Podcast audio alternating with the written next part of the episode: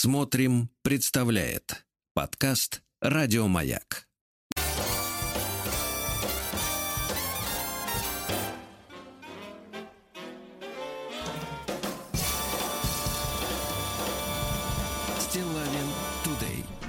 Так, сняли валеночки, Владик. Здравствуйте, доброе утро. Подморозил.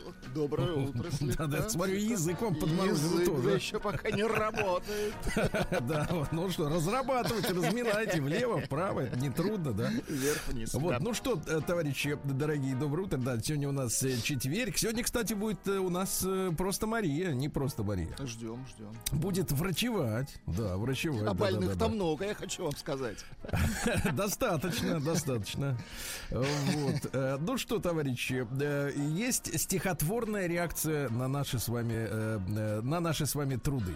Давай. Они не прошли даром. Во-первых, Владик, значит, вчера мы затронули тему исчезновения, якобы имеющего, имеющее мнение, место исчезновения дедушек. Да, да, да. Была такая пафосная статья о том, что куда-то они все делись. Не посидеть теперь на коленках у старика. Куда уходят дедушки в какие-то м, да, города? Э, Вот, я видите, разминайте, разминайте. Э, Так вот, э, наши брат-слушатели предположили, что это был наброс, потому что дедушки есть, ну вот, приличные. Хотя некоторые, конечно, и разбежались. Некоторые, вот наш, некоторые дедушки сидят. да, наш слушатель из Харькова, представляете, добивает сигнал-то через границу. Хорошо. Хорошо. Через ежи противотанковые. Добивает.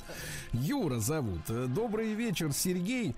Э, Несколько рифм о пропаже дедушек. Они не пропали, они изменились. Дедушки теперь другие. Вот такие.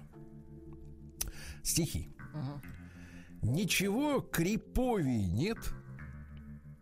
Криповей. Ну, это, Это украинское выражение. Не, Причем погодите. старинное украинское выражение криповее. понимаете? Нет, нет, ну погодите, крик, крип, крип это как? Я помню скрип. Криповее. Я вот не знаю, как это перевести. Давайте наберем. Давайте наберем Да, и ему. наберем, да. Давайте наберем. Ему наберем и выясним. Криповее. Криповый. Криповый. Что такое криповый, друзья мои? Да, криповый. Да. Итак, криповый, Владик. Часто в сленге у молодежи можно Так. слышать. Это называется какое-либо место крипа. Например, старый заброшенный дом. Так, Сейчас откроем целиком. это что-то страшное. Мгм. Ну хорошо.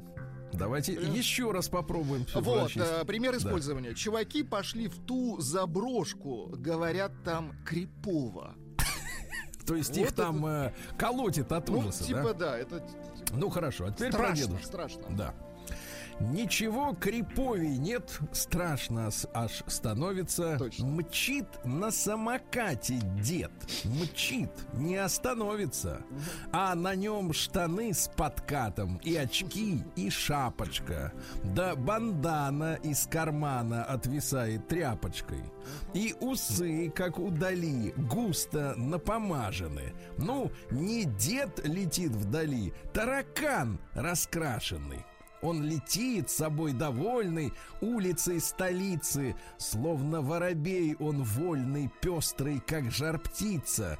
А ведь деду 60, что ж он молодится? Почему на попе деду тихо не сидится? Если старый, то веди ты себя ответственно. В домино играй, иди. Веку соответственно, а? Хорошо. И крипово главное, что.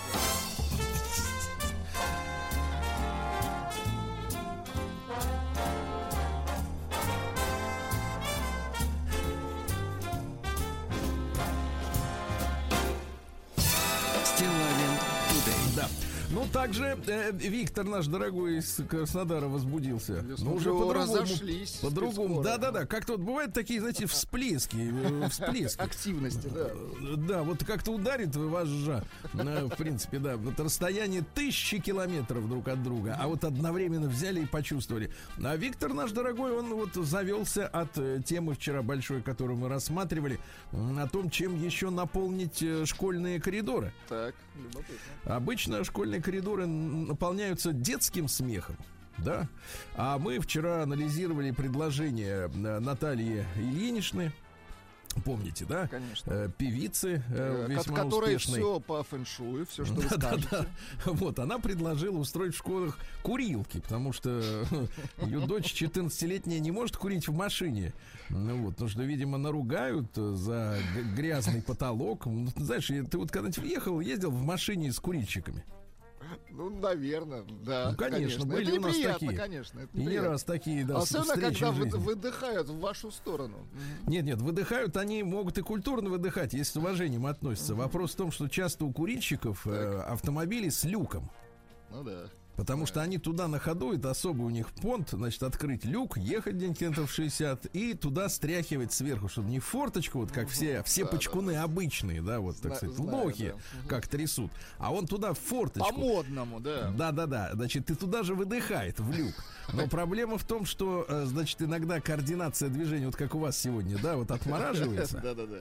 и человек этой, этой в своей папиросиной попадает не в люк, а в обивку. Да, в обивке. И она И горит, прожигает кстати, да. Неплохо горит. И прожигает. Такие вот машины с прожженными вот этими потолками, они, в принципе, наверное, до сих пор встречаются. Вот поэтому детям курить в машинах нельзя. Если над ребенком нет люка. Давайте так. Нет, нет, если ребенок сидит не в кабрике. Мне кажется, если бы у Натальи Ильиничны был кабрик, то, Ну, конечно, конечно, тогда... они поч- курили бы, да, дома. Почему в кругу едут и смеются, весело ш- ш- Веш- Весело курят. Дымят, дымят. Курят, да, да, давайте весело так, курят. с правильным Да. ударением. Так вот наш Виктор отозвался на эту ситуацию. Что же это с девочкой? Что не так с Наташей? Развелась сладкая. А, не развелась. А, нет, не так. Извините еще раз. Тоже как-то напа- начинает на ваш манер западать язык. Я вас, э, да, гипнотизирую. Так? Очень. Что же это с девочкой? Что не так с Наташей? Не развилась сладкая, осталась в Еролаше. Поет мультяшным голосом мультяшные мыслишки, при том, что у девчули есть свои детишки. Не лезут ли в политику любители фэншуя? Не лепят поли- популистскую партейку небольшую? Дойдет ли вскоре до людей ерунду твердящих, что нету права голоса у шкалеров дымящих? Так. Хорошо. Слушай, Хорошо. тут предлагают устроить между вот этими двумя писателями а, Так. батл. Батл. Пускай они друг на друга вот, как бы догоняют, догоняют волну, давайте так Да, элегантно. да, бывает. Ну, прекрасно. Ваше предложение отличное. Кстати, из Новосибирска. Стилавин Today. А не надо завидовать южанам. Вас тут тоже подмораживает. Да, да, да. Значит, э, из, из текущего, давайте так, из текущего. Э, Значит, за- запись в Твиттере. Если смотреть по предыдущим романам, то комфортнее всего было с заработком больше 500к. Ну а так, наверное, порог входа в отношения от 100-150. Иногда это от девушек пишет. Иногда я страдаю синдромом благотворительности и открываюсь безработным нищебродом, но это никому не советую, неблагодарное занятие. Слушайте, какой ужас. Представляете, А в- женщина вам заявляет, это Давайте была так. благотворительность. Давайте так, вход, вот, на- вот бывает просто вход, Да. А бывает вход в отношения, в да? хорошем смысле От вход. 100-150. Но самые комфортные у нее были когда было у мужчины 500. Ну, это понятное дело, да. Это мы Понятно, даже да. можем как-то и представить себе зрительно, да. По крайней А мере, теперь честно. да. давайте, давайте письмо, э, письмо от мужчины, который, у которого есть проблема. То есть нет входа.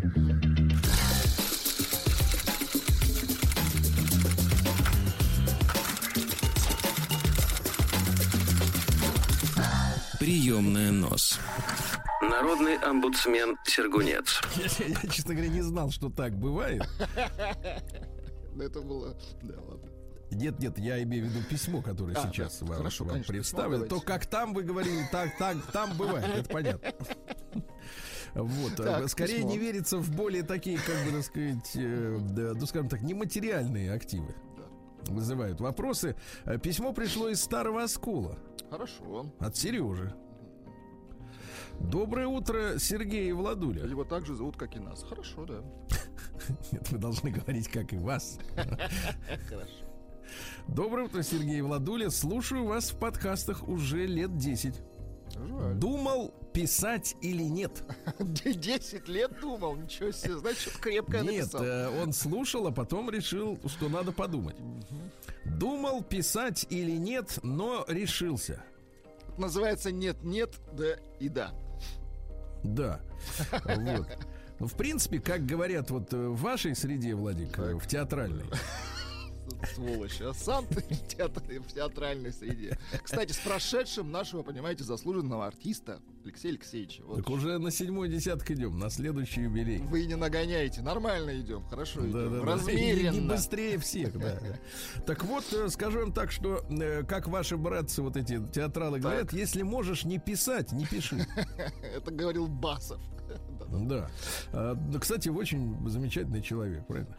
Очень замечательный. Думал писать или нет, но решился. Знаю, что кому-то покажется, а мужчина, понимаешь, вот он живет с этим, я при- забегаю вперед, просто анонс такой. За- ведь человек о чем пишет? То, что внутри болит. То, что внутри болит, тогда надо сменить пластинку. Надо писать. Да, конечно, Да, да, да. Дело в том, что боль, э, ну вот я знаю ваши театральные методы, как снимать вот боль. Да методы не хитрые, такие же, как и у всех, даже у вас. Да-да-да, но некоторые, некоторые виды боли не снимаются. э, Это вот да, этими да. Нехитрыми вашими приемами. Согласен. Знаю, пишет Сергей, что тема кому-то покажется незначительной. Или люди скажут, мне бы, мол, твои проблемы, парень. Вот надо вот, знаешь, как-то так по-пиратски. Парень. Кстати, редко Да. используем а, определение парень. Понимаете, вот вы как часто вот об- обращаетесь? Эй, парень! Да. Ну, если Да только это- человек курит, извините. Да, да это и не проблема, а просто дело вкуса, так сказать. Обращаюсь к вам, Сергей, как из к эстету. То есть вы все-таки из театралов. Давайте. Нет, я э, критика, вы театр. Хорошо. Как и любой мужчина, в женщине ценю все. И внешнюю красоту, и личность. Но с отдельным трепетом обращаю внимание на ноги. Хорошо. На их ухоженность, Разрешите взглянуть сюда. на ваши ноги. Ноги. И тут прилетает Снимите, тебе пожалуйста, онучи, обручи. Кандалы. Да, на их ухоженность, на педикюр, на обувь. Любому человеку важна опрятность во внешнем виде, да и в голове тоже. Я женат, мне 40, есть дети. Хорошо. У, у супруги... У супруги есть дети. Это Да-да, хорошо. ты про- про- от него. Давайте погромче. дудку, ржать. Ну, по- ну, просто там дальше, э, значит, действительно. Так, онучи. Так, дальше идем. А у супруги моей красивые ноги. Хорошо, поздравляем. Не каждому так повезло. Конечно. с ногами. У супруги моей красивые ноги, но есть, как говорится, нюанс. Так. Извините, подробности это пальцы. Надо сменить пластинку. Какая давно пора, уж, кстати, было. Пальцы. Скажем, дальше фраза, Это которая... музыка пальцев. Давайте. Да, я, я надеюсь, это играют все-таки руками. да, А, кстати, есть такие акробаты, которые на рояле вот. Мы- наяривают, у нас в эфире был такой да. пяткой может играть. Да, да, да. Да, ну это как бы да. Скажем так, ее пальцы не вписываются в мое лекало. Какая, какая от- отвратительность. Я так, так а скажу. давай так, э, лекало это что такое? Это, ребята, для тех, кто шьет. Ну, некий стандарт, да, Нет, некий это- стандарт нет, давайте красоты. так, это тоже лекало- лекало, по сути. Да, у каждого Погодите, свой, давайте, да. лекало некоторым непонятно, что это значит. От слова Нет, у лик некоторых можно. лекало в пятницу, но это другое. Нет, нет, лекало это, как правило, там пластиковая или деревянная такая деталь, да, которая кладется сверху на ткань, Да. и по ней вырезается, ну, например, там, ну, часть э, ш- ш- брюка или либо платья. у портного, либо обувных Да, дел мастера. Да, ну, неважно. Да, да. То есть, вот, в принципе, все лишнее по лекалу отрезается. То есть, фактически, если что-то, Сережа, не вписывается в лекало, то с- вот лишнее обрезается, правильно? Мы сейчас Да, о пальцах пар- говорим, да? Портного ножницами, здесь может быть что-то покрепче. Здесь может быть пила, да, По понял. металлу нужен инструмент, да, в принципе. Так. Да, да, да. Ну а то он использует такое выражение. Люди могут сказать, что сам выбирал. Кстати, люди всегда что-то говорят. Я чувствую, мысль витиеватая, да, такая. Ну да, но я не думал, что этот таракан будет жить в моей голове. Пробовал выкинуть это из головы, но не могу. Я придумал название для вашего шоу. Да. На русском языке. Таракан? Нет, не таракан, тараканище, как вы хотели до этого. А по-русски не как Стилавин Тудей, прости господи, Да. раз Тудей, а люди говорят. В том числе и вы, вы что же, человек. Я, да, в том числе, да, конечно. Да. Извините. Так вот, да, пробовал выкинуть из головы это, но не могу. Мгм. Это часть моей сексуальной жизни. О, А вы что думали? сейчас надо тоже подобрать. Давайте сменяйте подобрать музыку. Пластиночку, секундочку. Часть сексуальной жизни. Для Так. этого у нас есть мариконы.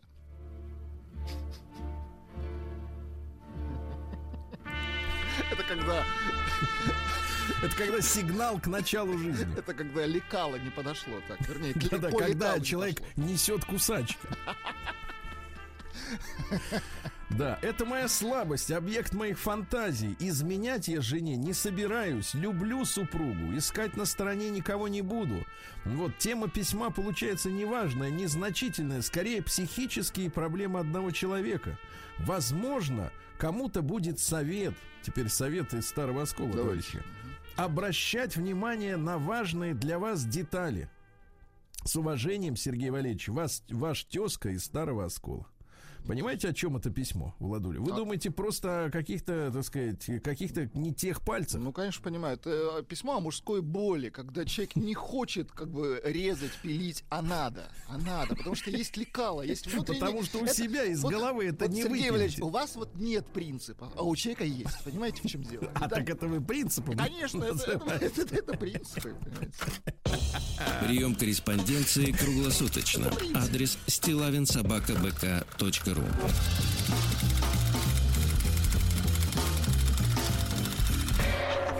Фамилия Стилавин 2 Л. Я вижу, вы хотите уклониться от решения этой проблемы, но давайте, давайте скажем так. Вот смотрите, живет Слушайте, счастливый эту человек. проблему решать не нам. Хорошо, давайте. Нет, нет, нет, мы можем помочь советом.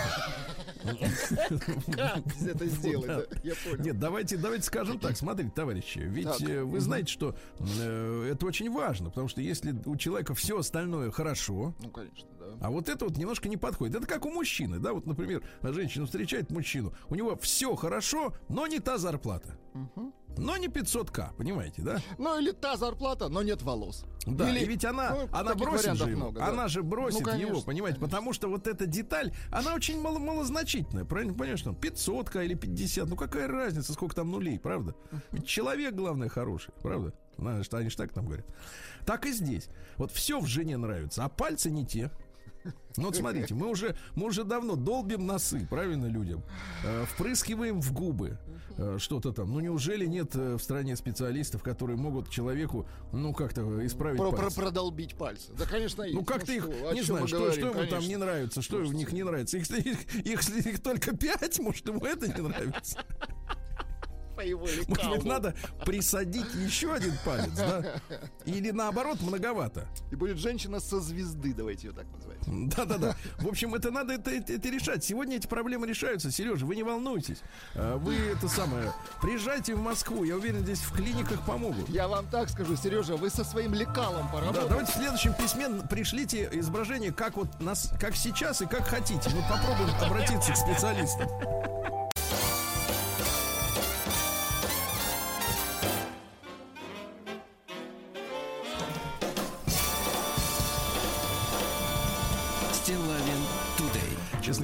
Могу встать с пола после последнего упражнения. Слишком А, здоровый для да, этого. поэтому, извините, буду из положения лежа с вами дальше работать. А, вот, а вы уж не изв- извините. Я прилично одет, не волнуйтесь. Значит, сегодня у нас 2 декабря, товарищи, День российского банкира. Поздравляем. Вот, видите, как бы, да. А, Не а что ждали, а пожелать-то? А случилось. что пожелать банкирам? У них все есть. Пожелать вернуть, э, да, Желать вернуть взад всё. все, все- Всемирный день компьютерной грамотности Это- сегодня, это понятно. нужно, это Не, ну, нужно. честно говоря, с каждым годом все сложнее, поэтому бессмысленно. День 2D художников, ну, это те, которые на бумаге рисуют. А, ну это называется без скульпторов, короче. Да. Международный день борьбы за отмену рабства. Мгм. То есть не против рабства, а за отмену. То есть где-то оно еще есть. еще И есть нам бы проблемы. хорошо бы его там отменить. Там бы. Хорошо. Нам бы. На национальный день шлепанцев в Новой Зеландии. Дело в том, что у них, э, так сказать, люди сейчас ходят в шлепанцах, у них сейчас лето. Понимаете? У вас сейчас зима, у них лето. Все наоборот. День фортуны сегодня, то есть день удачи. День дворняги. Вот. Поздравляю. День безопасной бритвы. День производства попкорна. Вы когда-нибудь делали попкорн дома? На, на дому? Не, ни разу. Ни разу.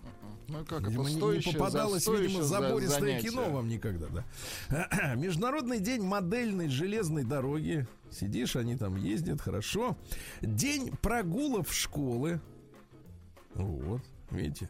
Ну, по морозу не погуляешь. И, наконец, сегодня пр- праздник прекрасный. День пушистой нежности. Пушистая нежность. Ну, это иначе может, называют что- ее, эту нежность курчавой, но... в это общем-то, может быть да, чем угодно, да. да, ничему, да, достаточно определенные ассоциации, да. А в день родитель сегодня, дорогие друзья, русский народный праздник, опасались выходить на улицу люди. Метель дорогу перенимает, в щели земные, в трещины лихие болезни загоняет. Так что люди, люди сегодня сидели дома поближе к теплой печи, э, пить э, горячие напитки, э, сбитень, да, напиток на основе меда, пряных трав. В общем, товарищи, сидите и не жужжите. Было, было, было, было, Да, ну что, сегодня в 1805 году э, холодно было, но тем не менее состоялось Аустерлицкое сражение, знаменитое, помните, битва трех императоров. У Наполеона было 73 тысячи человек, а наши э, вместе с австрийцами собрали 86 тысяч. Возглавлял наших Кутузов, но его фактически отстранили от принятия решений, э, потому что у них с Александром Первым, с императором, были Терки. не очень хорошие отношения. Вот. И в итоге Александр I поручил э, руководить э, сражением, ну, со стороны нашей коалиции австрийскому генералу Вейротеру. Ну вот, ну и, в общем-то, французы победили в итоге. Французы победили, австрияки побежали. Ненадежный народец, я это вам так скажу. Ненадежный. Наши А коллеги, да. Да. А В 1809 году указом Александра I учреждено управление водяными и сухопутными сообщениями и основан корпус инженеров путей сообщения и при нем институт э, в советское время ЛИИШТ, да? А теперь университет Петербургский путей сообщения, куда мы и передаем наш привет. Пламенные, да. Да, да, да, да, да. А, в этот день родился в 1825-м Кришьян Мартынович Вальдемар. Красиво Это зовут. Латышский э, общественный деятель, публицист, ну понятно, что националист, один из лидеров э, движения «Млада латышей». Ну, вы знаете, есть «Млада-турки», Э, кто еще «Млада» есть эти... «Млада». А Млада Молдаване. Вот наверняка есть, не знал, не слышал о них, но сейчас узнал. Вот, это национальное либеральное движение, которое появилось в Латвии, ну, на территории Прибалтики, не было никакой Латвии, в 1850-х годов. Вот, ну, поначалу их так, э, латышей, называли унизительно балтийские немцы, которые были в основном помещиками и хозяевами жизни. А латыши этнические, они были, ну, на прислуге, на должности прислуги. Да И вот- крестьяне они были, да, да. да-да-да. И млад- младо латыши выступали против попыток ассимилировать латышское население с немцами. Да, требовали равных прав, ну и так далее, так далее, ну и понятно. Ну и у них началось такое, так называемое э, возрождение латышского народа. Atmoda это называется у них. Понимаете, да, это в одно слово пишется. Да. В 1857 году э, вышел рескрипт э, государя-императора Александра II э, о начале фактически крестьянской реформы в 1861. Тут работа-то шла долго, понимаете, да, вот, э, рескрипт. все как-то вот не могли определиться, с землей отпускать крестьянина или без. Потому что земля-то принадлежала кому? Помещику, правильно? А как-то отдавать крести- крестьянину не хотелось. Да, ну за что ему отдавать? Мгм. То есть Вот. появились так э, младокрестьяне у нас в стране. Ну, ладно, работяги скорее. Вот, потому что людей фактически вынуждали продавать свои Ну, вот эти да, крошечные наделы, уходить в город и, устраиваться на работу на заводы, где, собственно говоря, как раз вот рабочий класс просвещался революционерами и выходил на уже забастовки и на демонстрации. То есть, в принципе, крестьянская реформа и породила революцию 17-го, 905 года, потом 17-го же, да? А в 1884 родился Герш Яковлевич Розенблат, э, Герш. который сказался э, Михаилом Яковлевичем Пустыниным. Э, Журналист, поэт, сатирик, один из основателей театра революционной сатиры. Называлось это Тере- Теревсаты. Красиво. Театр революционной сатиры. Ну, тогда, видите, с русским языком обращались не очень гуманно. Сегодня нам говорят, сокращать слово нужно на согласный, да? Да, а вот тогда не парились вообще, сокращали как угодно, высмеивали э, белогвардейцев, бюрократов, да. Вот, э, это были одноактные пьесы, сатирические сценки, балаганы, петрушечные представления. Вот. Балаганы, неплохо. Да, были, например, пожарные частушки, ну, агитирующие, э, так сказать, э, аккуратнее обращаться с огнем, понимаете, да? Вот. Ну, то есть просвещали народ как могли. В 1891-м Отто Дикс, это немецкий э, художник-экспрессионист, э, сначала шалил с дадаизмом, понимаете, да? Э, Вот. А в последние месяцы Второй мировой войны был призван на военную службу в ряды фольксштурма, ну, куда призывали уже и пенсионеров, и детей, ну, понимаете, да? Его пленили французы, э, в 46-м го- году его освободили, а он придумал так называемую «диное захлихкайт». Это но, новая вещественность. Вот у нас сегодня есть новая этика, так называемая, да? Вот, а это новая вещественность, это художественное течение и, и в кино, и в графике, и в литературе. Вообще это противостояло, вся эта история, романтизму и экспрессионизму, понимаете? А когда нацисты пришли, они с этой ноей, понимаешь ли, захлихкайтом покончили. Вот видите, да. В этот день, в 1901-м, э, Кинг Кэмп Жилет изобрел безопасную ж- э, бритву, свою, да? Молодец. Мгм. Вот, э, ну что же, э, в 1906 году Питер Карл Голдмарк родился. Это американский инженер. Э, Он родом из Венгрии, как и Сорос нынешний, да. Вот, но он в компании CBS руководил разработками. И фактически благодаря нему появилась э, ко- коммерческая система цветного телевидения в 1940 году. А потом, самое-то главное, э, пластинки со скоростью 33,1 треть в 48 году. Это ему, можно сказать, спасибо. Молодец, да, да. Вот, за эту звук. За этот звук, да. А в 23-м году Мария Каллас родилась, она же Калла Геропулос. Давайте Вот. послушаем. как она. Давайте. Мария.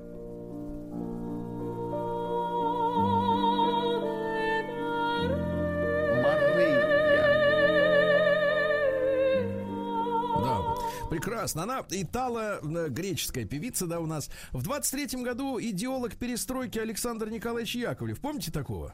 Ну, что знакомое. С залысиной. Да, да, да, да, да. Вот, ну что, там история-то интересная. В конце 50-х стажировался в Колумбийском университете. Там же официальный предатель Олег Калугин в это время стажировался из КГБ. Помните, да? Его лишили всех наград. Он сейчас там доживает в Америке. Вот я про Калугина. А, Но, кстати говоря, что интересно, Александр Николаевич стоял у истоков э, нашей с вами радиостанции. Да вы что? Да, да, да. То есть вот э, хрущевская оттепель, она в том числе вот породила такие э, э, шедевры. Э, Так вот, э, что касается перестройки, то э, поговаривают вот люди, близко с ним э, общавшиеся, говорят, никогда, говорит, не говорил ничего хорошего о советском народе. Жаль.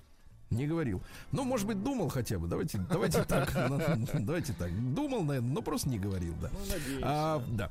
В 1933 состоялась первая транс... Было, было, было, было,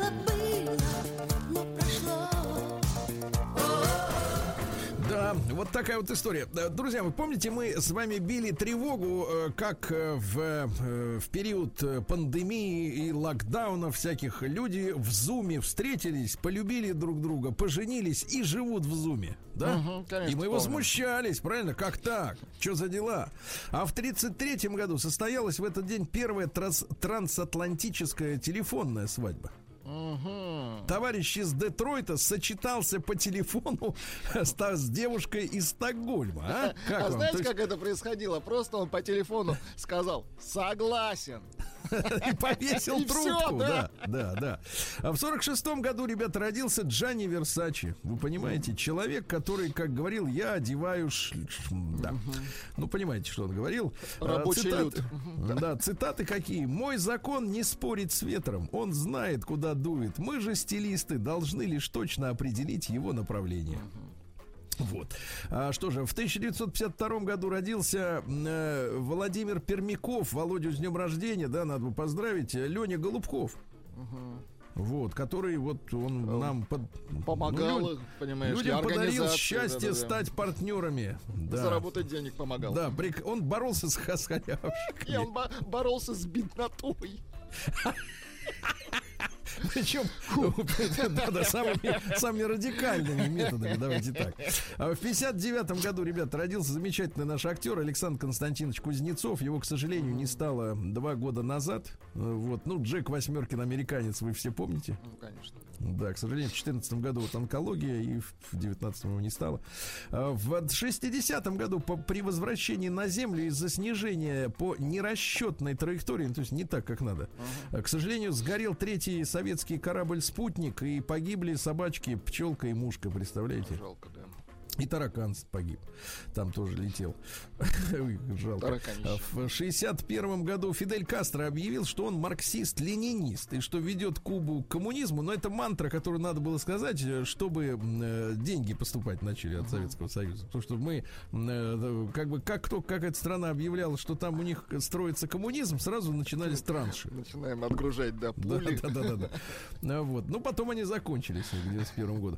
А В 64-м Ринго Старру удалили миндалины. Представляете? Гланды удалили. Да ладно.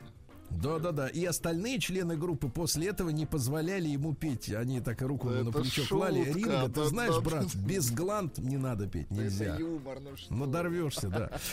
Вот, какого юмор. 50 лет сегодня отмечается образованию Объединенных э, Арабских Эмиратов. Поздравляем. Вы бывали в Арабских Эмиратах? Не, а нет. Вы Ни же разу. были. Ни в одном из них.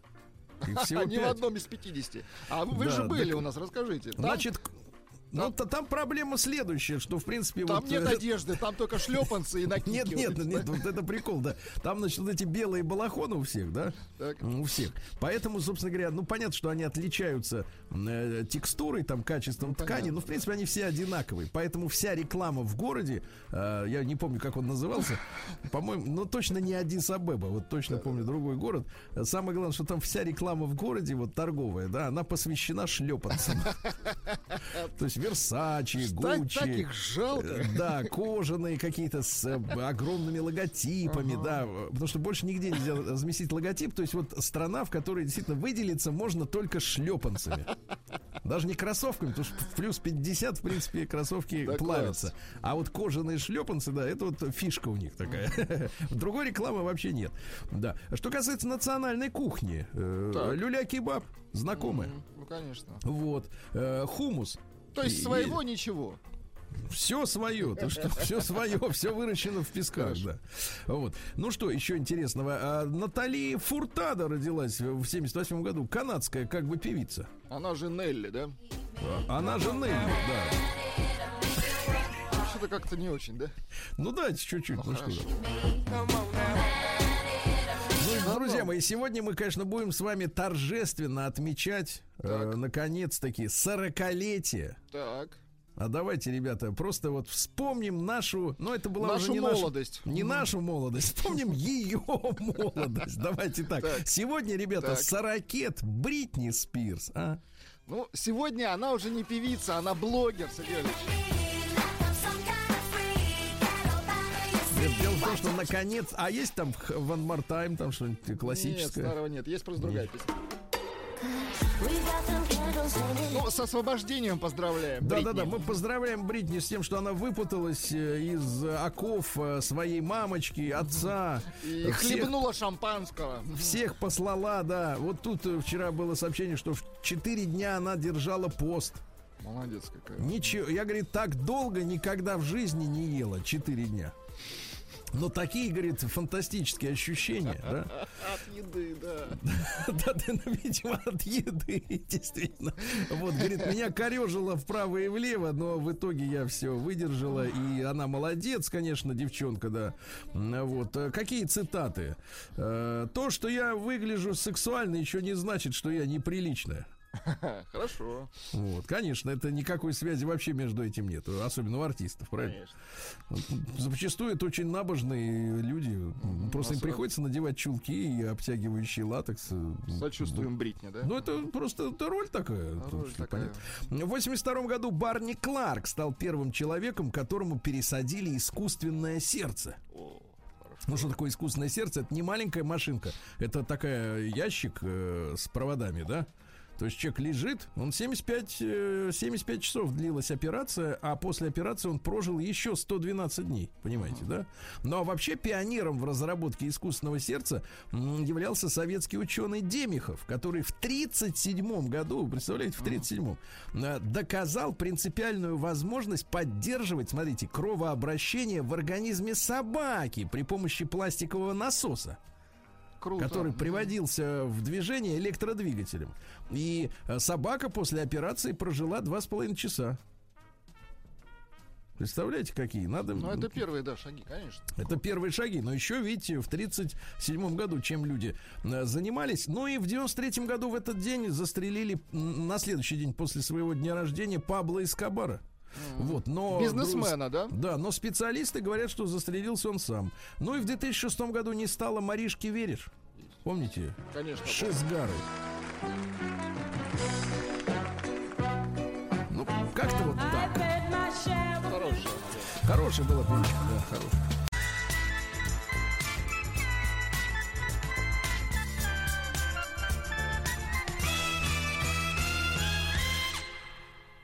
Стилавин Тудей. Да. Ну что, сегодня в четверг, друзья мои, в, в центральном регионе России потеплеет до минуса трех. Э, Опять будет идти снег прекрасный, да? Раскупаем лопаты. Вот. Сильнейшая за 69 лет. Хорошо, Да, так. да, да. Ну, вот до этого не считали. И, наконец, э, наконец, в Абакане сегодня. Так. Яркая, Абакане? ясная солнечная погода, минус 8, прекрасно. Да. Чтобы песней своей помогать вам в работе, дорогие мои. Абаканцы. Да, да, да. Вот, житница Абакана хотела найти попутку. Так. Э, ну, соответственно, автолюбитель сообщил девушке 18-летней, что готов провести ее из Абакана, да прямо в, Ом- э, в Томск, извините, не, не, не в Омск, а в Томск. Но это не важно. Э, Потерпевшая перешла по ссылке, которую скинул ей владелец автомобиля, ввела все нужные коды, и после этого с ее карты исчезло 3000 рублей. Оказалось, что мужчина с телефоном находится в Санкт-Петербурге. Понятно. Вот так вот, да-да-да. А, В Хакасии работодатель решил бороться за сотрудника с золотыми руками. Дело в том, что у абаканца долг перед собственным ребенком около миллиона рублей алиментов. Но он не платил куда-то пропал. Э, Но приставы нашли его. Оказывается, он работает столяром у индивидуального предпринимателя. Мужчина живет здесь же, в цеху. Порой чрезмерно употребляет спиртным, но выгонять его никто не хочет, потому что он мастер своего дела с золотыми руками. Работодатель пообещал вычитать у алкоголика, значит, часть зарплаты в пользу ребенка и контролировать, значит, вот его здоровье. Течение очень 100 хорошо. лет. А, Девушка на иномарке на минутку отвлеклась от управления автомобилем, э, съехала с дороги, налетела на камень, разбила машину. 22-летняя. Ну, вот на минутку отвлеклась всего. конечно. Ну, а ну, сколько можно смотреть на эту дорогу? Ну, ни- ничего не Ну, меняется. унылая, правильно? ну, унылая картинка, ну, конечно. Ну, конечно, все одно и то же. Поворот и поворот. Ну, что? Да бесит. Да.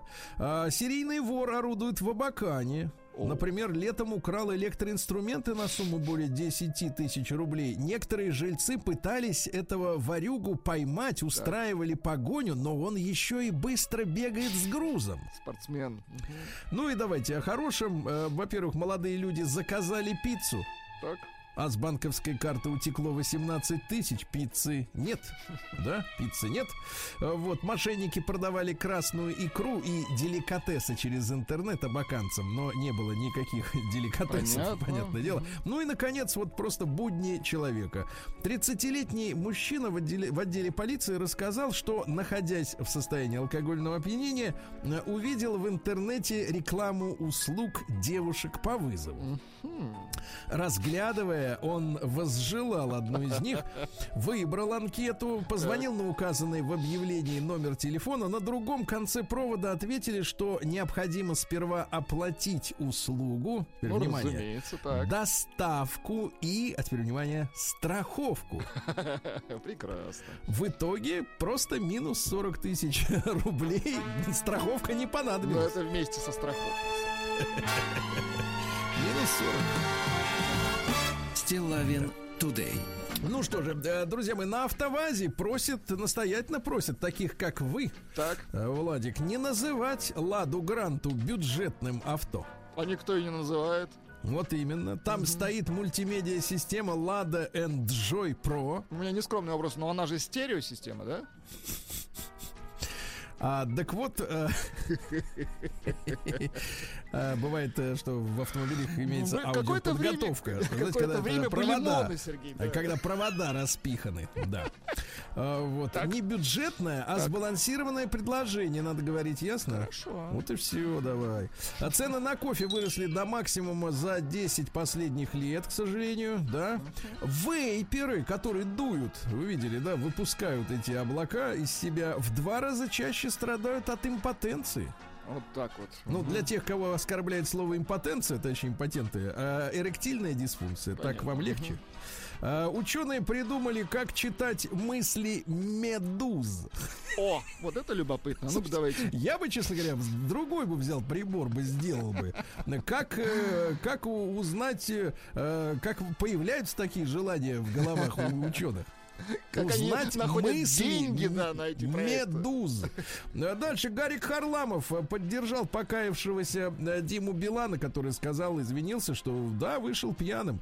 А Гарик написал у себя, что он и сейчас пьяный, не раз выходил и, и Будет выходить. Да не, У Гарик Гарика, кстати, отлично получилось собрать э, Титаник из конструктора э, Лего. Э, так сказать, тут видел у него видео. Вот. Ну что, время свободное есть. Время это свободное есть, да. А в России резко вырос спрос на аренду лимузинов на 41%. Э, Виртуальную мега-яхту из видеоигры, внимание, из видеоигры продали за реальные 650 тысяч долларов. Вы представляете? Неплохо. из видеоигры. Слушайте, да, да, да, я понял. Да. Ну, это типа... Веганский оливье оказался вдвое дороже обычного на Новый год. Представляете? А что они туда кладут-то? Значит, Что, обычный, Сою, обычный оливье будет стоить 330 рублей, так? А веганский 630. Я, честно говоря, не понимаю, что они едят вообще. В России вырос спрос резко на одежду Off-White после смерти основателя, о котором рассказывал у нас Рустам Иванович в, в недавней э, брендятине. Кстати, незадолго до гибели э, модельера. А, так вот, заглянул я на ценник. Ну-ка, Штаны 50 тысяч рублей стоят. это никуда не годится. Ну, как это годится для штанов. Значит, э, дальше, что интересного. Эксперт Брюн прокомментировал новый порядок выдачи медицинских справок для водителей. Вы знаете, Так. да, с 1 марта. Вот. Минусов мы не видим, сказал эксперт. Ну, а на лабораторный анализ дополнительный будут отправлены те, у кого обнаружат три признака употребления наркотиков. Вот. Среди них ускорение или замедление темпа мышления. Мне нравится уска- ускорение. Слишком... Значит, давай, доктор такой сидит, что-то я туплю, давай-ка я отправлю его на исследование. Эмоциональная неустойчивость, то хихи, ха-ха, ой-ой-ой, заторможенность, возбуждение, а также признаки внутривенного введения вещества, включая проколы. Ай-яй-яй-яй. Проколы, да-да-да. А, четырехкратный олимпийский чемпион по биатлону Александр Тихонов э, жестко высказался об уровне российского футбола. Ну-ка. Э, Передает Спортэкспресс. Полное дерьмо. А,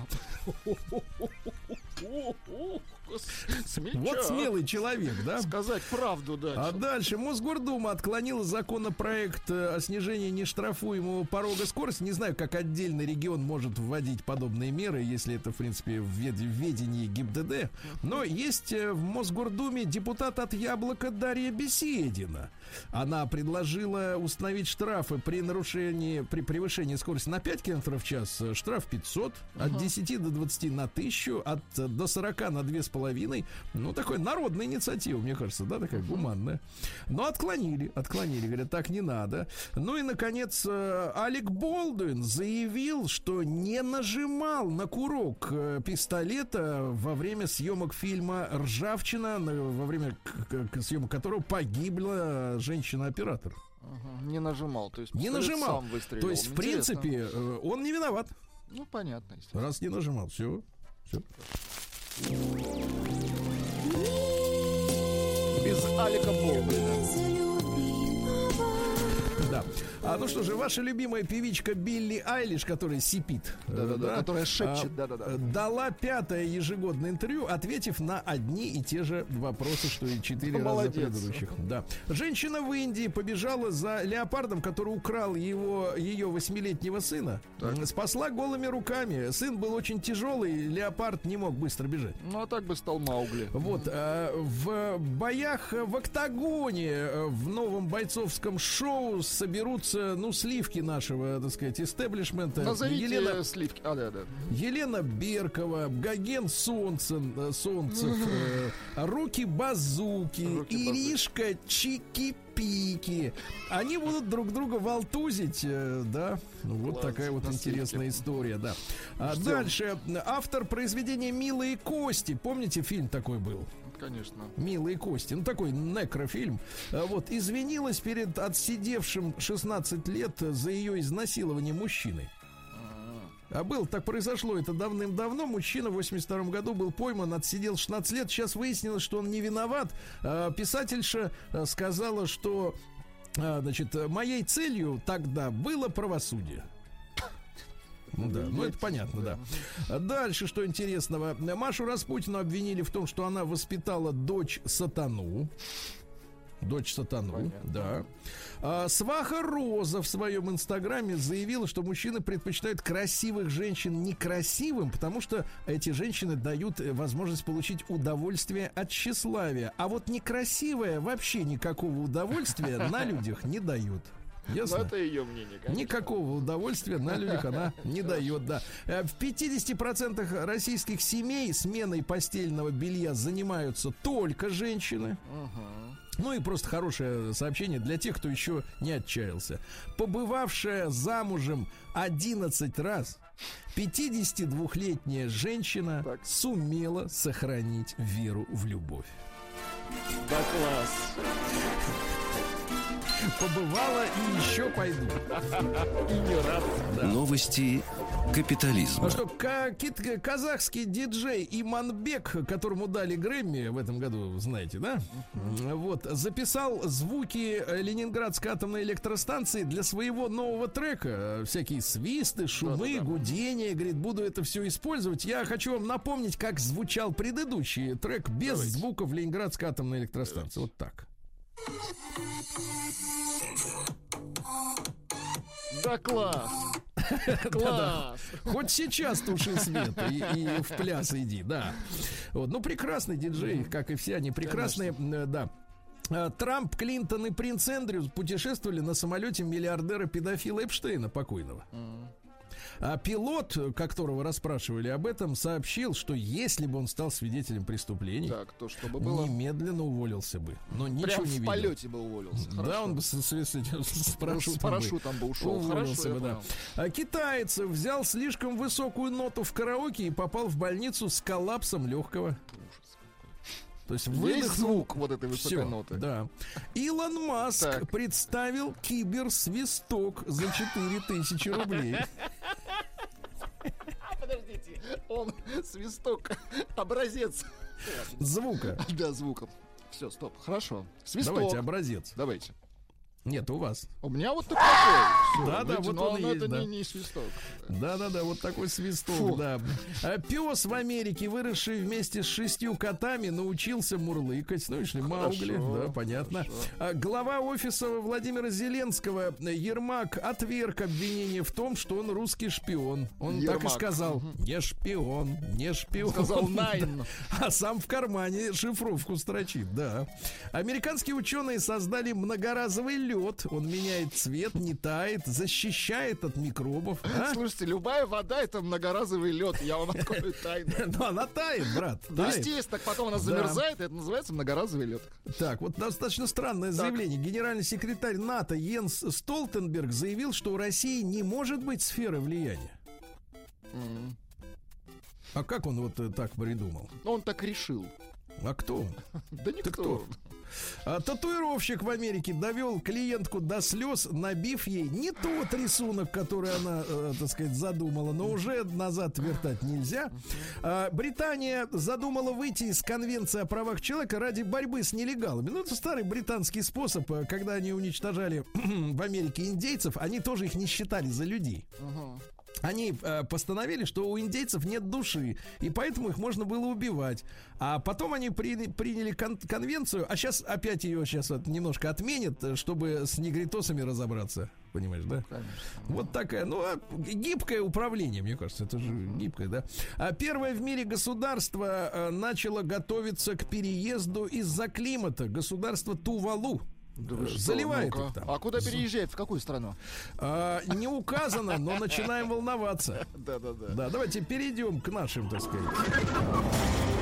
Шашлыка. Да, да, примерно так.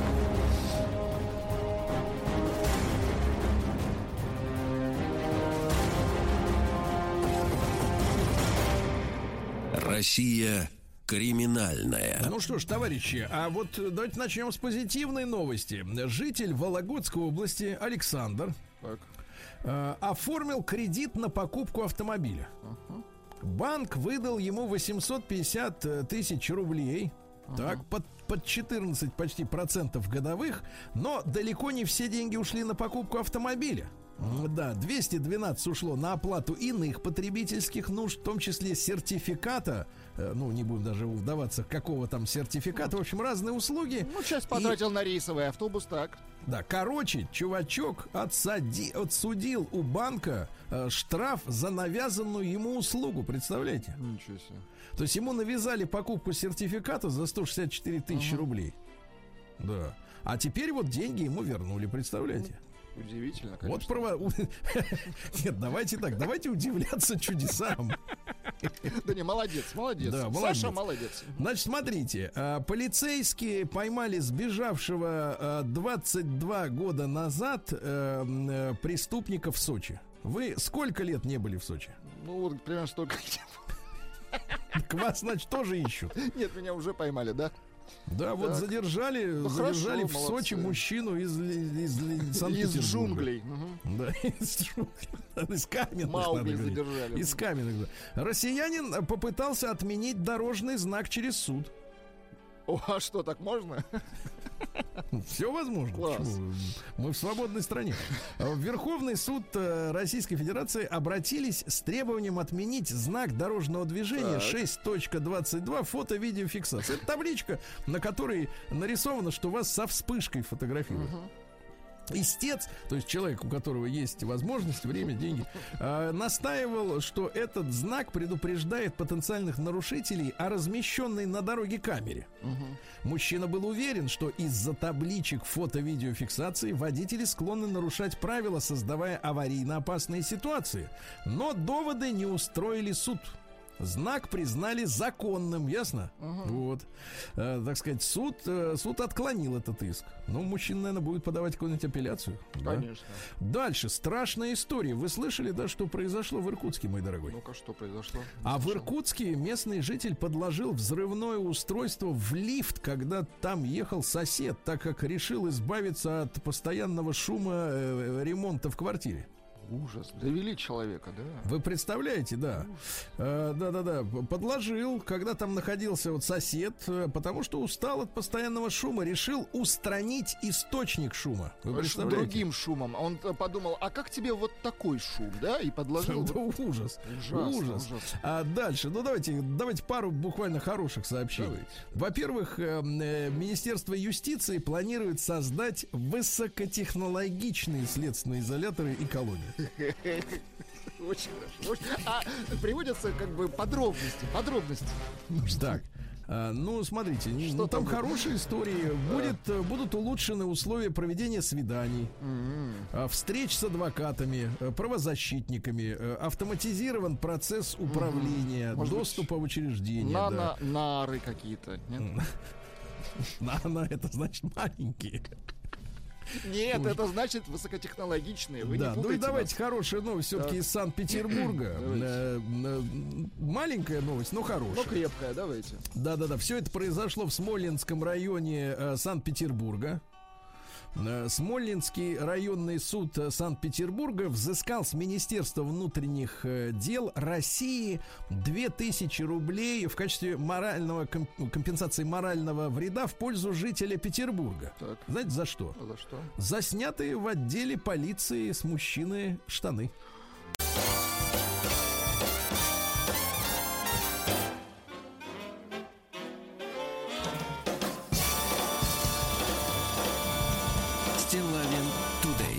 Друзья мои, ну у нас сейчас с вами такая небольшая, э, небольшая, скажем так, э, художественная зарисовка будет. Вот. Большую тему дня мы с вами сделаем э, уже в следующем часе. А пока хочу поделиться с вами, э, ну, скромным открытием своим. Э, не знаю, не, конечно же, не профессиональным с точки зрения обозревателя, скажем так, искусства. Вы понимаете, для, вот если вы позавчера, по-моему, отметили день без искусства или вчера, да, то в принципе для меня это вот э, Это, 365 это каждый день, да. Э, Да, да, да, стараюсь, стараюсь этот праздник продлевать, э, вот, искренне, да. Хотя, хотя, конечно, во многом иронизирую. И вот какая, какая история. Ну, несколько, скажем так, может быть, недель или дней назад так сошлось, что я стал внимательно присматриваться к тем фильмам, до которых руки не дошли, ну, как бы, как сказать, в свое время. Трудно об были, этом скажем сказать. так, актуальны, да. Нет, но трудно сказать э, в свое время мне, родившемуся в 73-м, о кино, например, сделанном в с- в 60-х, да? Хотя люди, э, слушатели мои, читатели, в том числе в телеграм-канале Стилавин Today, где я выкладываю регулярно достаточно вот э, свои отзывы, да, относительно редких фильмов, не первого эшелона, не операция «И», не ирония судьбы, да, и так далее, и так далее. То есть вот весь, вся эта а, забойная, ну, скажем так, пятидесятка, наверное, так скажем. Ну, топы. Топы фильмов, да, которые с- замечательно сделаны и, и ни- ни- никак не могут устареть, не потерять, не потерять своей актуальности. А Я догадывался, в принципе, что в стране э, снималось очень много фильмов. Э, Как-то поднимал цифры, и оказывалось, что в год э, в Советском Союзе снималось, ну, несколько сотен картин. Ты видел статистику на эту тему? То есть, э, в принципе, премьеры в кинотеатрах, маленьких или больших, они происходили каждую неделю. И э, понятно, что в ка- каждый год, наверное, ну, я имею в виду советское время, начиная там с начала 60-х и вот, наверное, до середины 80-х, да, как, когда все начало, начало, начали накрывать медным тазом. Так вот, каждый год выходил несколько сотен. Ну, Там э, речь шла о 300 картинах, иногда 500 могли в год снять, представляете, да, в кучные годы. А, в принципе, в золотую коллекцию из них попадали, ну, ежегодно, может быть, один, два, три фильма, ну, понимаете, да, и вот, а огромное море вот этих работ, оно где-то ос- ос- осаждалось, где-то оседало. И я решил, что надо как-то вот закрывать гештальты и э, перевожу на русский язык, э, что добирать недобранно. Да, понять, понять, э, что, что еще хорошего в нашем кинематографе, кроме э, вот этих хитов, которые все и без того знают. Правда, я уже вам об этом рассказывал, Владик, э, люди некоторые огрызаются и говорят, Сергей, да как же вы это не видели? А как же вы то не видели? Ну, как-то так получилось, должен сказать, что в свое время э, уже, значит, наверное, в 80-е годы эти работы перестали показывать по телевизору, вот, а потом перестройка, а потом я уж пошел работать, и, в принципе, сидеть у телека в 90-е уже было некогда, и поэтому я какие-то работы определенные пропустил. И мне было очень интересно э, посмотреть на то, что делали в частности, мастера э, кинематографа, э, те мастера кинематографа, которые, э, значит, прославились э, другими своими работами.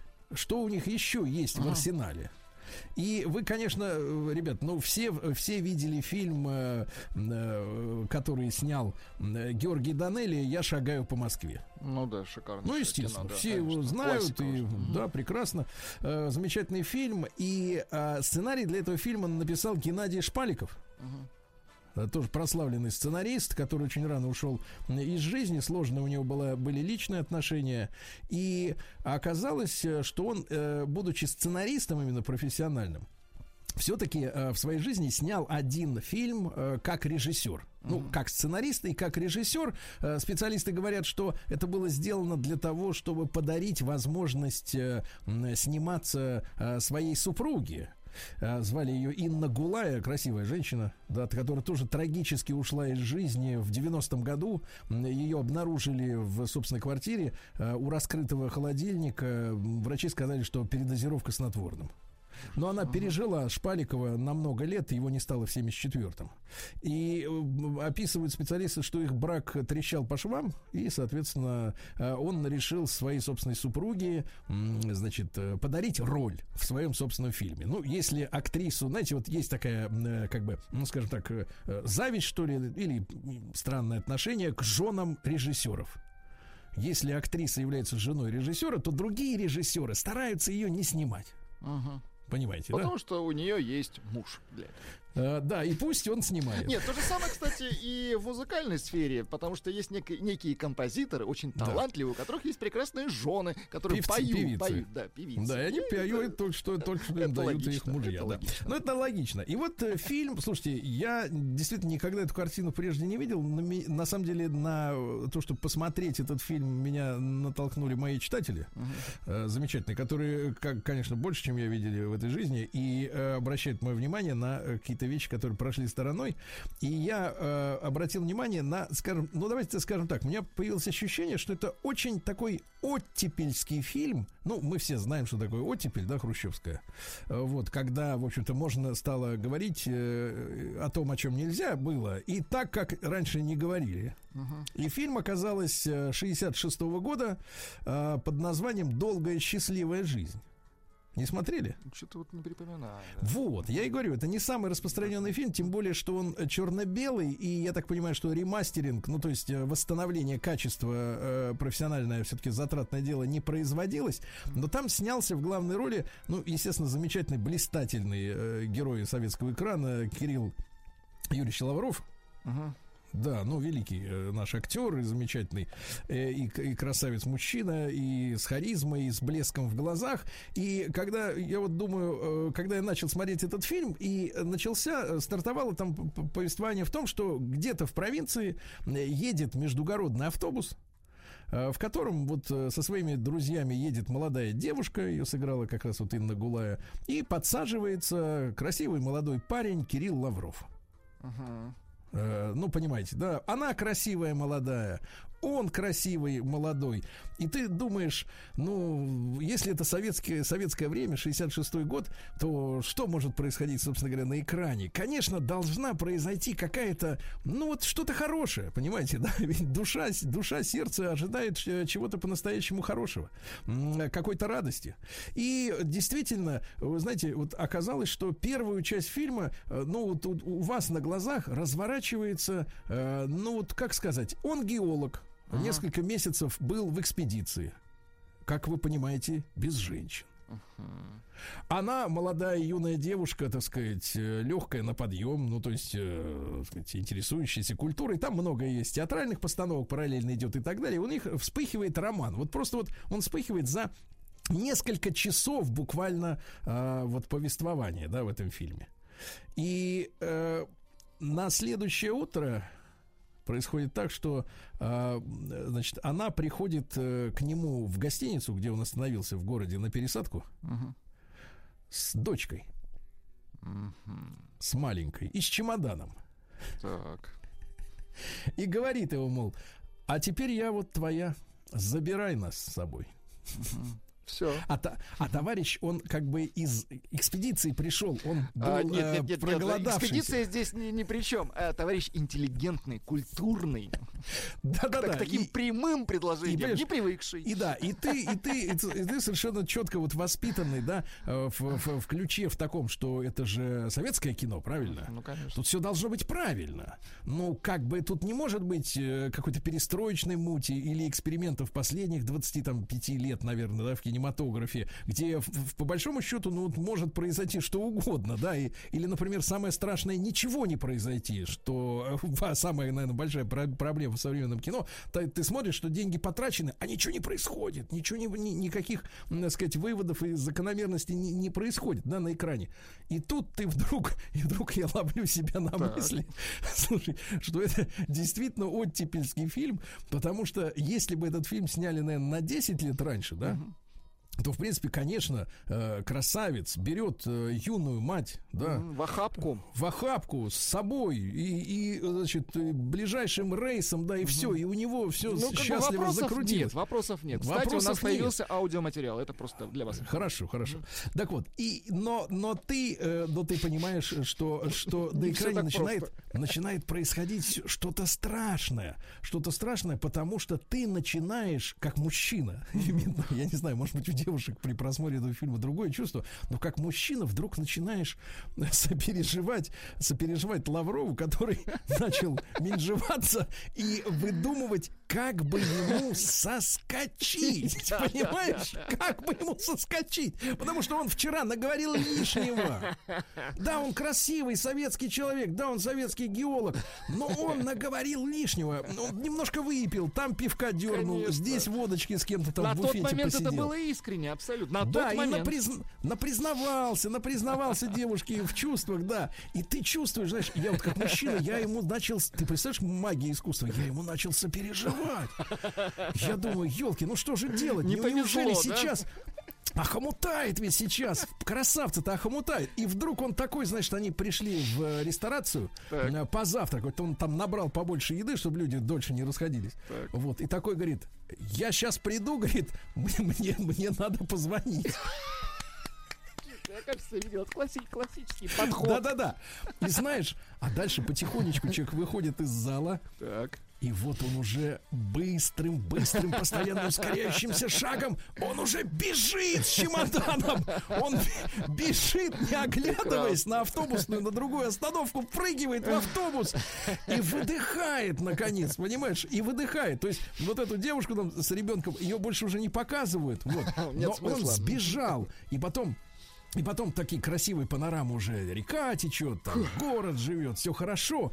И ты выдыхаешь и думаешь, господи, соскочил мужик. Понимаешь?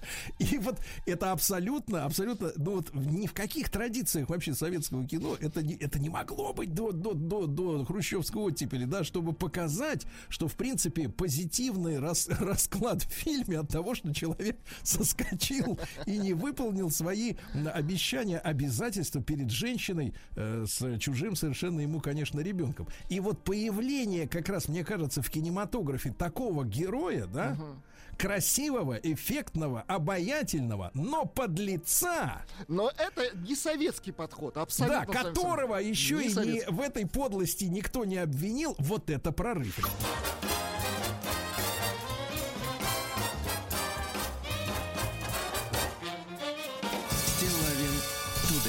Да, друзья мои, но э, я э, не с точки зрения стариковской вам все это рассказываю, просто делюсь, э, делюсь своими ощущениями. Возможно, кинокритики, так называемые дипломированные, которые все понимают в искусстве и в этой жизни, они скажут, что я был неправ, э, так поняв э, фильм, о котором вам рассказал, «Долгая счастливая жизнь».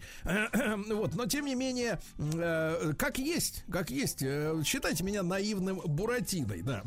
Вот, но, ребят, значит, э, в картине в этой э, черно-белой и старенькой, я еще раз напомню, там Инна Гулая и э, Лавров. Ла- Кирилл Лавров, да, сыграли главные роли. Блистательно, действительно, ни на минуту не сомневаешься, что все, что происходит в кадре, это правда. Действительно, хорошая актерская школа и талантливые очень люди. Вот. А, э, и подлец э, позитивный, да, да, да. Но в одной из сцен, вот давайте так, смотрите, когда у главного героя происходит э, э, такое вот внутреннее понимание того, что он напортачил, Что пора. да, что он, он борется с собой, что он понимает, что он сейчас влипнет. Какой там чужой ребенок, какая девочка.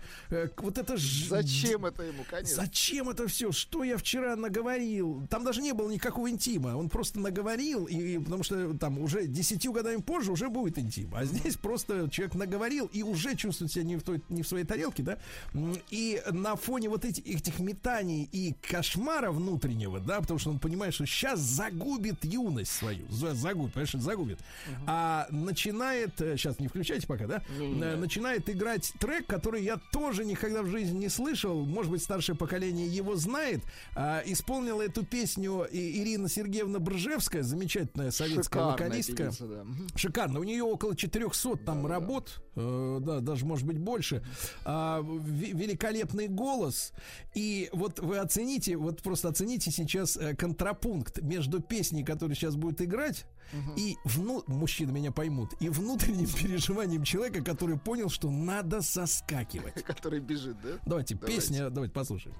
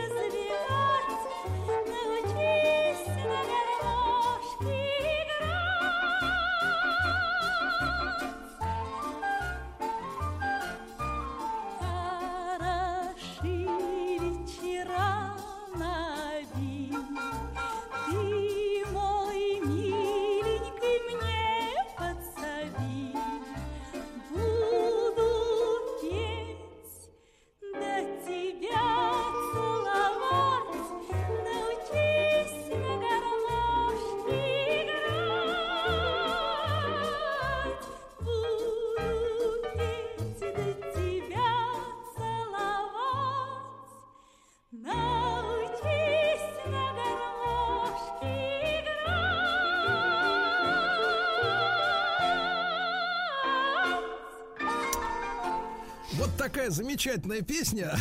Да, она ну такая, это она назойливая, она все время по кругу идет, да. Так тонко вообще. Да, да, да, да, да, представьте, да, в ней столько легкомысленности, да, в ней столько света. Да, да, она позитивная во всех да, да, да, смыслах. очень, она навязчиво позитивна. Поверьте, на фоне черно-белого кадра, где человек думает, как ему смыться, это А Лавров звучит просто... под, это убегает, да? Да, это фантастически, фантастически просто. Это шикардос, То есть, вот понимаете, да, что э, кино, талантливый человек, э, э, а ведь э, режиссер в советское время это человек, который отвечал за все, и за Ну, монтаж, конечно, и это сейчас есть разные люди, а над ними, над всеми сидит продюсер, который говорит, как надо, и плевать хотел на мнение творческих людей.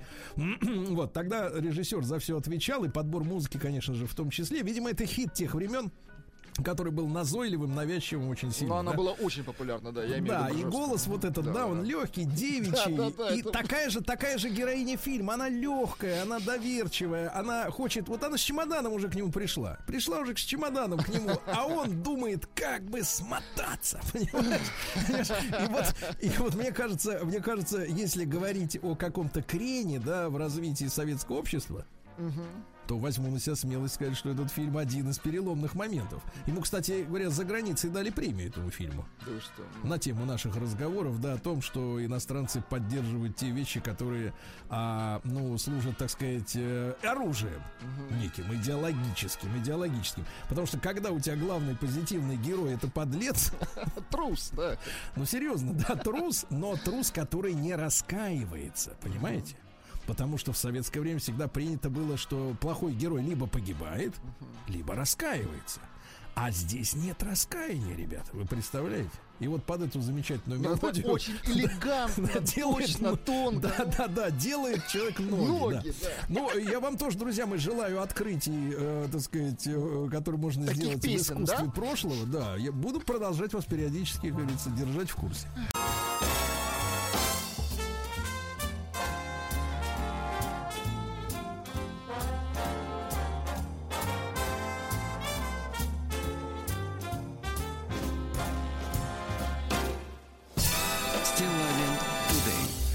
Я, конечно, должен спросить Владика сейчас, не ну-ка. решил ли он податься в диджей? Да нет, вспомнил молодость 90-х. Митрофанова вспомнил, я Да, понимаю. да, да. да. Вот, ну спасибо, спасибо Пожалуйста. вам. Да, видите, какая пропасть между Бржевской и вот э, то, что вы тут вот как бы. Но да. я пытаюсь вот Евстигнеевна Подраж... да, подражать догнать, Хорошо, хорошо. Значит, товарищи дорогие, мы сейчас с вами, э, в общем-то, находимся на грани. Как, собственно, Нет, всегда. не мы с вами, а вообще все, да, потому что мы как бы вот э, это э, верим в правосудие. Ну, конечно. Слушай, ну конечно. Да, надо говорить четко. Вот. И вдруг, э, вдруг случается страшно. Я об этом в пары, пары слов, так сказать, вот в нашем совсем раннем утреннем эфире как-то на днях обмолвился. Но мне кажется, мы должны с вами эту историю обсудить, э, насколько проблема глубока. Да? Потому что прецедент очень нехороший. Знаете, как говорил один уважаемый мужчина, очень нехороший звоночек, Сережа, говорил мне. Так вот, э, суд, вы уже слышали, да, суд в Свердловской области освободил женщину. Нам, нам нужна трагическая музыка, Владик. Хорошо, Это такое хорошо, читать на ваших этих дудках невозможно. Тут надо Давайте. людей ввести в транс. Французская трагическая музыка. Суд. Да, действительно, действительно, кого хороним? Э, Суд в Свердловской области освободил женщину от обещания, записанного еще до свадьбы в брачном договоре.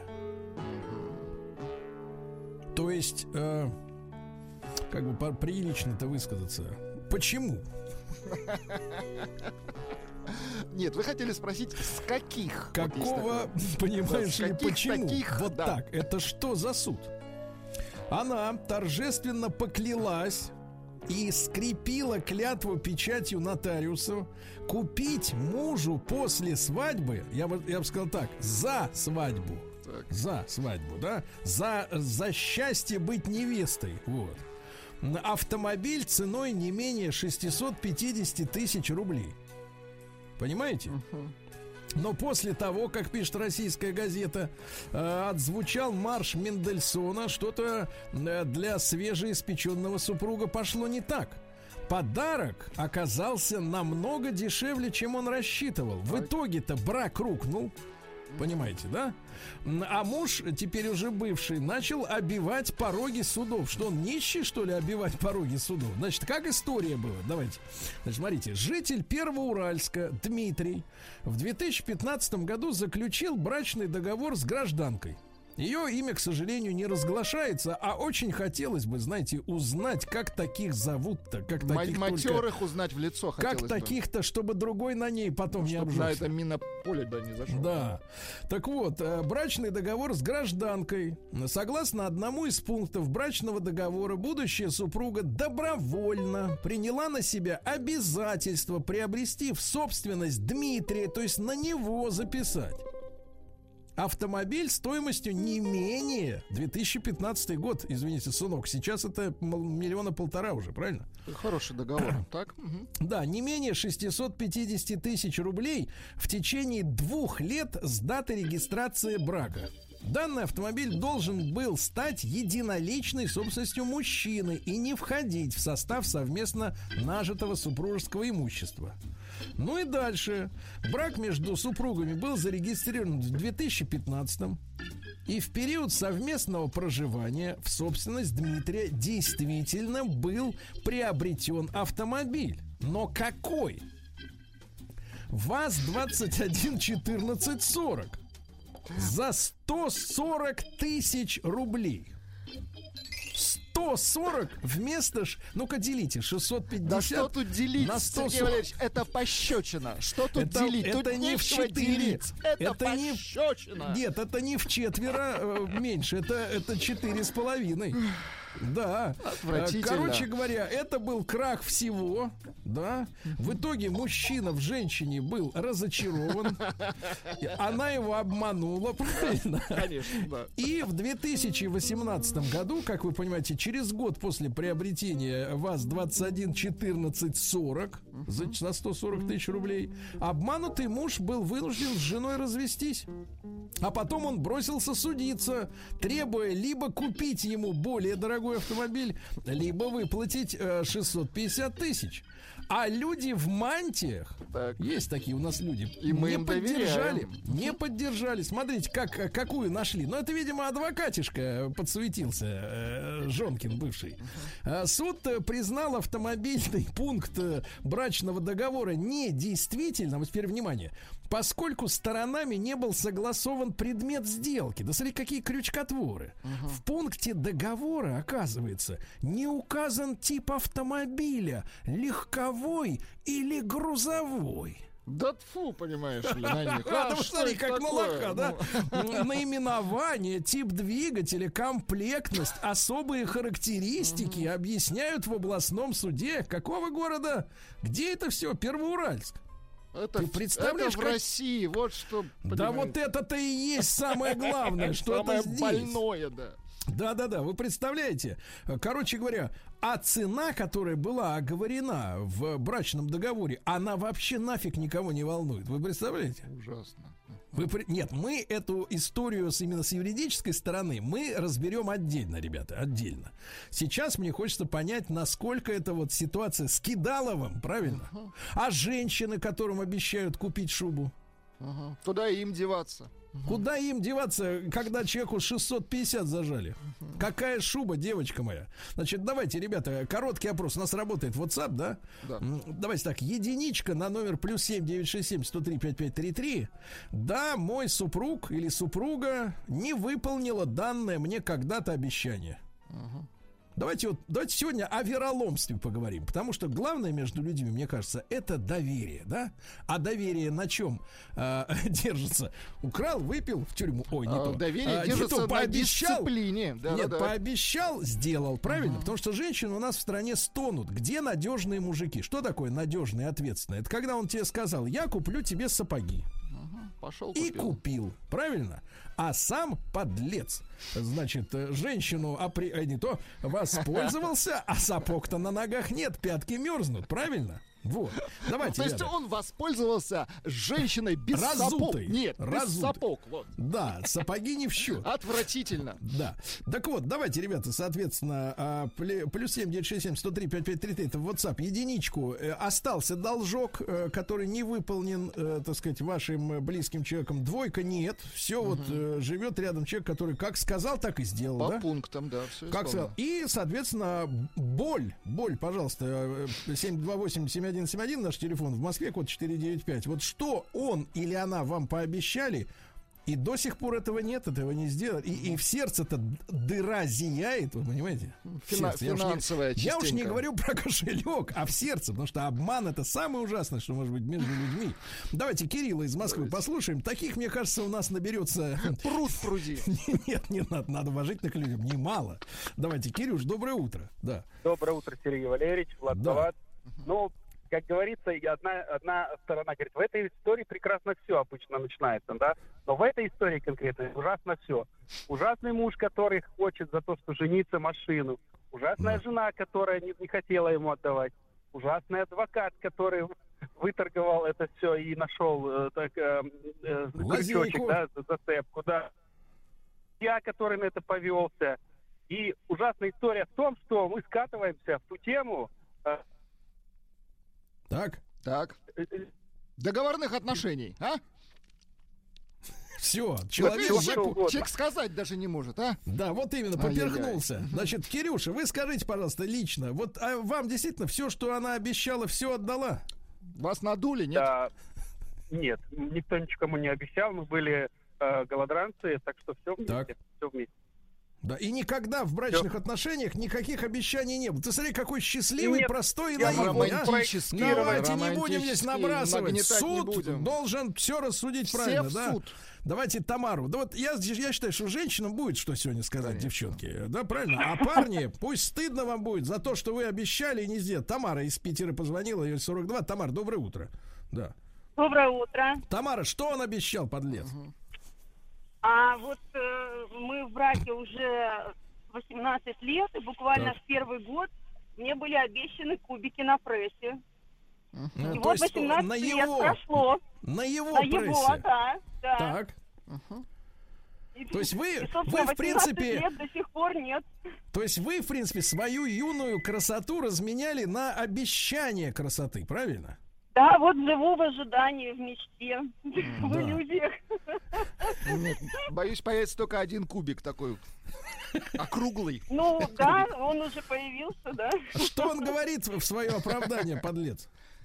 А ничего, обещает, вот буквально еще немножечко, ты еще чуть-чуть подожди. Скоро, да, как обычно, да, скоро. Итак, 18 лет вероломства продолжается. Хорошо, Тамара, спасибо вам. 728-7171. Друзья мои, что он или она вам обещали, и до сих пор это не сделано, потому что, ну, ну знаете, кубики на прессе, это, извините меня, это, конечно, вещь такая важная, да, но не, не настолько принципиально. Человек же терпит уже 18 лет, это, да, значит, жить можно. А тут человек подался, так сказать, в развод, убежал от жены, понимаешь, разрушена ячейка общества. И что же получается? Мы с вами все время говорим о том, что брачный договор это такая действенная вещь, да, ее надо заключать, а суд, как говорите, вы говорите-то, Владик-то, в Первоуральске? Да-да-да, суд в Первоуральске говорит, э, ничего не значит эта ваша бумажка, потому что не прописано грузовой или легковой, вы понимаете, да. И мы находимся в таком замешательстве. Конечно, сама по себе картина, когда женщина фактически покупает мужчину, э, так сказать, за 650 За хорошую машину. Давайте так, это хорошая машина, понимаете? Не за собачьи, как говорится, да, вот так да. Давайте, итак, товарищи, обманутые и оболганные. Итак, что, Артемий, давайте из Санкт-Петербурга послушаем, что ему обещала женщина 34 года. Артемий, доброе утро. Доброе утро. Да. Ну что, мне обещали Honda CB 1100. Да На тот момент она стоила 800, там 90, по-моему, тысяч рублей. Да Сейчас мотоцикл? миллион стоит, или миллион двести. Да, мотоцикл, мотоцикл. Так. Вот, но, в общем-то, смотрите, появились у меня двое малышей, вот, Мгм. и жена сказала, что после их 18-летия, соответственно, я увижу. То есть просто вот так 18 лет с куста. Да, пролонгировали мне мою мечту. Просто А на- это перед свадьбой она тебе говорила, что подарит тебе мотоцикл? Ну, да, да, так, это самое, Ну, это было Вот в проброс, видимо. Женишься, куплю мотоцикл. В проброс это называется. Чтоб вас как-то Без, договор- без, Да, да, да, договор- без документов, договоров. без Да, да, да, к сожалению. Так, видишь, и документы-то не помогают. Так, хорошо, человека кинули на мотоцикл. Ничего Давайте, хорошего. давайте, давайте. Причем 900 тысяч, ценник поднимается. Тут какие-то, это с- 650, а там уже 900. Моцик японский, понимаешь, Владик? Видишь, вот какая история, да. Давайте, товарищи, давайте, 728-7171. Э, И э, WhatsApp наш работает. Единичка на 0, плюс 7967 103 5533. Остался должок-то за человеком, правильно? Вы Вот остались в вашем носом, случае. э, Двойка, нет, нет, нет, попадались только честные, порядочные люди, которые все сделали. Людгард из Москвы, ему 44. Да, доброе утро. Доброе утро. Да. Как было у вас? Сказать, что, ну, не знаю, конечно, ужасненькая история такая. Так. Мы с женой там 25 живем уже вместе. Э, На самом деле расписались лет 5 назад только. И много чего нажили, и никогда ни- никаких бумажек не писали между собой. Все как-то на доверии у нас происходит. Но ты обманут. Не- а, Я обманут? Ну, говори правду. Давай, пришла правду пора говори. признаться. Давай, это есть Конечно. прекрасный случай. Я обманут. Давайте первый, слу- первый шаг к Что вы выгораживаете? Да, говорите, как Да, есть. давай, я обманут. Что Ну, обещал что, тебе? что не додали? Да никто никому ничего не обещал. Обещали жить э, и счастливо, главное, и все. А живете счастливо? Абсолютно. Вот, хорошо. Да что за люди, а что за контингент? Ну-ка, давайте, это давайте нормальных, тех, кого подставные. кинули. Давайте, Давайте, сюда. что Что подсовываете люди? мне тут Да, в телефонную трубку? люди? Артем, Ульяновская область. Нормальный автомобиль, че он по судам-то пошел? Главное, не приора же. А- Отвратительное сообщение. Давайте. Антон пишет. Да, Она не приора, да, это и есть приора. да. Да. Антон пишет, обещала не выносить мозг. Не сдержала обещание. Понятно, давайте да. Михаила из Череповца. Нет, все-таки люди-то, ну, должны быть пострадавшие какие-то, Ну, да, конечно. 41 год. Конечно. Миш, Доброе утро. Вот, Так, давайте, так, давайте. так, вот, наконец. Доброе утро, Сергей. Влад, Да, доброе утро. Да, вываливай.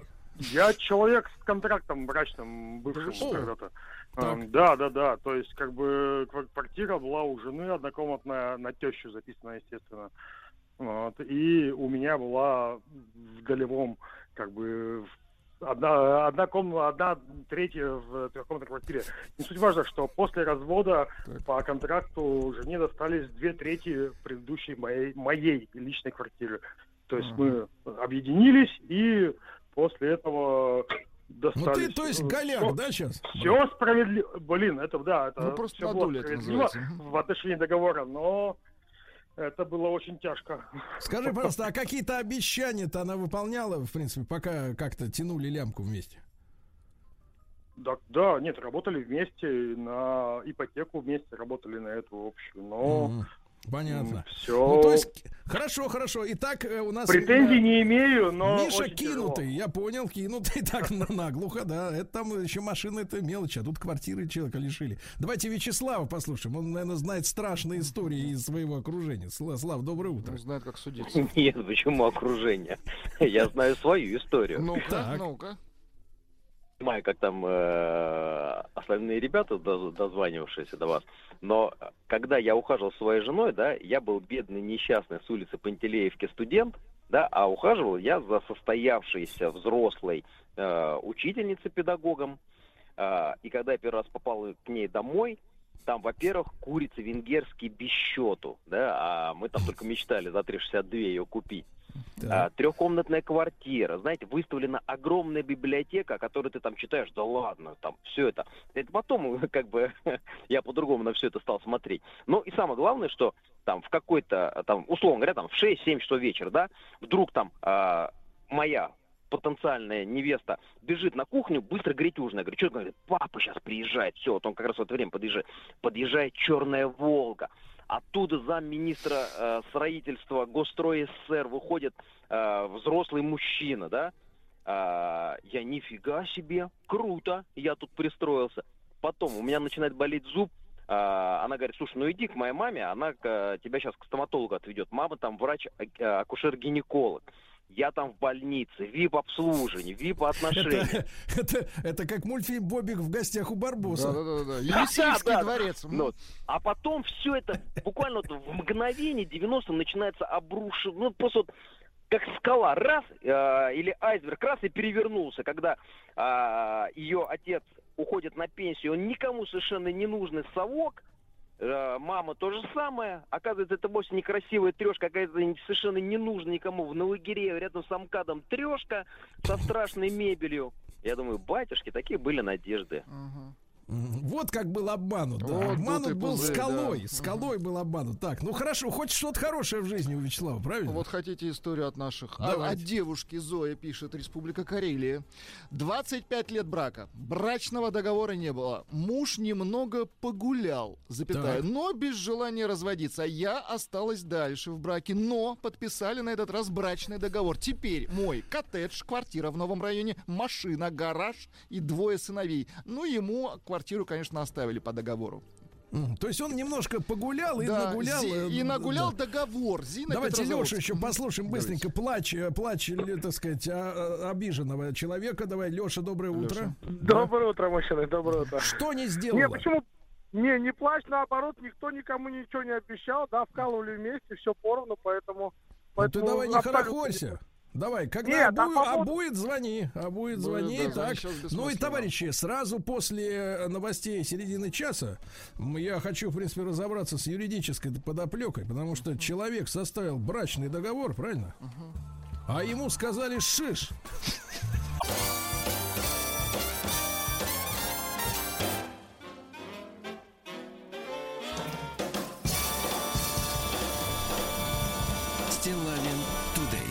Дорогие друзья, мы с вами э, регулярно устраиваем э, просветительские юридические эфиры, правильно? Говорим о том, что мы э, топим за верховенство закона. Топим? Конечно. Вот, видите, говорим, что надо все составлять, грамотно оформлять, чтобы все было четко. А из... Сейчас, минуточку. Я сейчас должен, чтобы это прозвучало четко. А из Первоуральска Ай-яй-яй, что ж там вот Приходит известие, что брачный договор, в котором, я еще раз напомню тем, кто только что к нам присоединился, из Первоуральска пришло известие, что суд отклонил иск мужчины, которому, согласно брачному договору, супруга будущая обещала в течение двух лет, первых двух лет совместной жизни, купить машину за 650 тысяч рублей. В итоге, через два года она ему купила Жигуленок какой-то за 140. Жигуленок. И мужчина на следующий год развелся, но поскольку у него была на руках нотариально удостоверенная бумага, брачный договор, он, соответственно, подал в суд. А суд, минуточку, в Первоуральске говорит, мол, в договоре не прописан тип транспортного средства, грузовой, легковой, вообще похоже, как на издевку какая-то, да, грузовой, легковой, ага. КАМАЗ ему нужен за 650, Ну, вот, или полуторка, значит, э, да, значит, газовская, газ АА. Так вот, э, значит, э, двигатель не прописан, комплектность, наименование, особые характеристики, опции, ты представляешь? Наши слушатели предположили, что судьей была женщина. Минуточку, не надо сексизма тут, понимаешь ли. Но к этому Возможно. суду, конечно, Возможно. вопросы у нас имеются. А, конечно, э, но, но самое главное, друзья мои, что у нас есть Александр Арутюнов, председатель Московской коллегии адвокатов Арутюнов и партнер, доктор юридических наук. Александр, доброе утро. Доброе утро. Александр, ну, новость-то, я так понимаю, звучит, конечно, смешно, но тем, кто со стороны, а вот человеку, которому не додали, не додали, и для него это, в общем-то, достаточно грустная история. Я привык, что вы нам рассказываете, надо составлять документы, правильно? Между людьми, а все как следует оформлять. Но когда я, как непрофессионал в юридической сфере, вижу, что претензия к иску только в том, что не указан грузовик и легковая машина, ну это же какая-то издевательство какое-то. Как вы на это смотрите? Вы Знаете, я, я с вами согласен, и мне тоже кажется, что это не то чтобы издевательство, но возможно, возможно, это незаконно. По одной простой причине. Нам, конечно, трудно судить о том, что на самом деле там произошло по, по короткой такой газетной заметке, но тем не менее, мне кажется, что вот это решение суда вряд ли устоит в последующих судебных инстанциях. Вы знаете, мне кажется, что суд исходил из того, что договором дарения, подчеркиваю, не брачным договором, а договором дарения предусмотрено, что вот обещание подарить свое имущество или часть своего имущества без указания на конкретный предмет дарения в виде вещи, права или освобождения от обязанностей ничтожно. Так у- указано в договоре дарения. Но дело в том, что здесь-то у нас не договор дарения, здесь у нас брачный договор. А в брачном договоре может быть предусмотрено все, что угодно. Все, касающееся имущественных прав и, подчеркну, обязанностей стороны.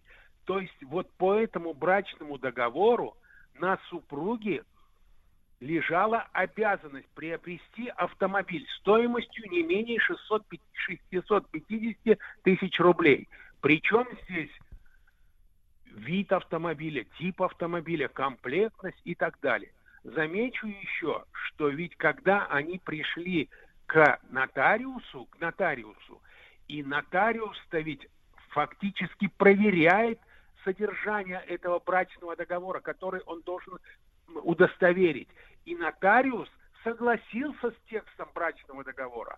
А сейчас суд говорит о том, что вот нотариус не виноват, нотариус, нотариус проверил, все сделал как положено. В том-то и дело, что нотариус все проверил, я имею в виду этот брачный договор, и удостоверил его. То есть нотариус там ничего незаконного не увидел. В этой связи, мне кажется, я, конечно, не имею права судить категорично о том, что же там будет, но мне кажется, что суд все-таки, все-таки нарушил закон, и это решение суда в последующем не устоит. А, Александр, ну вот я предположил, что э, вот видя, эти, видя это крючкотворство, да, про, ну вот эти все, вот эту мелочность, вот это вот наименование, тип двигателя, комплектность, особые характеристики, вы еще, блин, марку шин напишите, какая там должна быть установлена на машину, елки зеленые, зима или лето, это тоже очень важно для суда. Так вот, мне кажется, что подсуетился адвокат, который вот э, как бы попытался, ну, адвокат женщины, понятное дело, начать найти какую-то лазейку, да, чтобы вот, чтобы только чтобы не платить. Ну, потому что вряд ли суд может выдумывать такие формулировки, такие заковыристые. Сергей, в любом случае, вот к- женщина обратилась к адвокату. Адвокат должен найти какие-то шероховатости в этом брачном договоре для того, чтобы его, этот брачный договор, оспорить и не платить, что называется. Обвинять адвоката в том, что он поступил э, некрасиво, я думаю, нельзя. Он выполнил свою работу. Что он там сделал? Был у него какой-то контакт э, в суде или не было этого контакта, это не наше дело, и мы, конечно, не имеем вообще права даже э- Да. этот вопрос обсуждать. Конечно. Я еще раз хочу сказать, Сергей, что вообще получается так, суд, суд в брачном договоре усмотрел фактически договор дарения. По договору дарения действительно, я повторяю еще раз, конечно, должно быть все расписано, но здесь речь не об договоре дарения, а о брачном договоре. А в брачном договоре можно предусмотреть абсолютно все, касающееся имущественных прав и обязанностей сторон. Поэтому мне кажется, что этот брачный договор, он нормальный. То есть он Да. соответствовал закону. Александр, а если мы как бы так на секундочку перекрасимся, то есть как вот принято в журналистской, э, так сказать, работе, да, и поставим себя на минуточку на эм, э, место этой женщины, да, ну, чувства нам ее понятны, э, платить-то не хочется. В принципе, э, ну, д- тем более, что это качество щедрость, оно приписывается, как бы, так сказать, э, не- не- ну, не каждый человек может быть щедрым. Это должен быть особый такой высоконравственный, наверное, какой-то мужчина, э, вот, или женщина, ну, не каждый.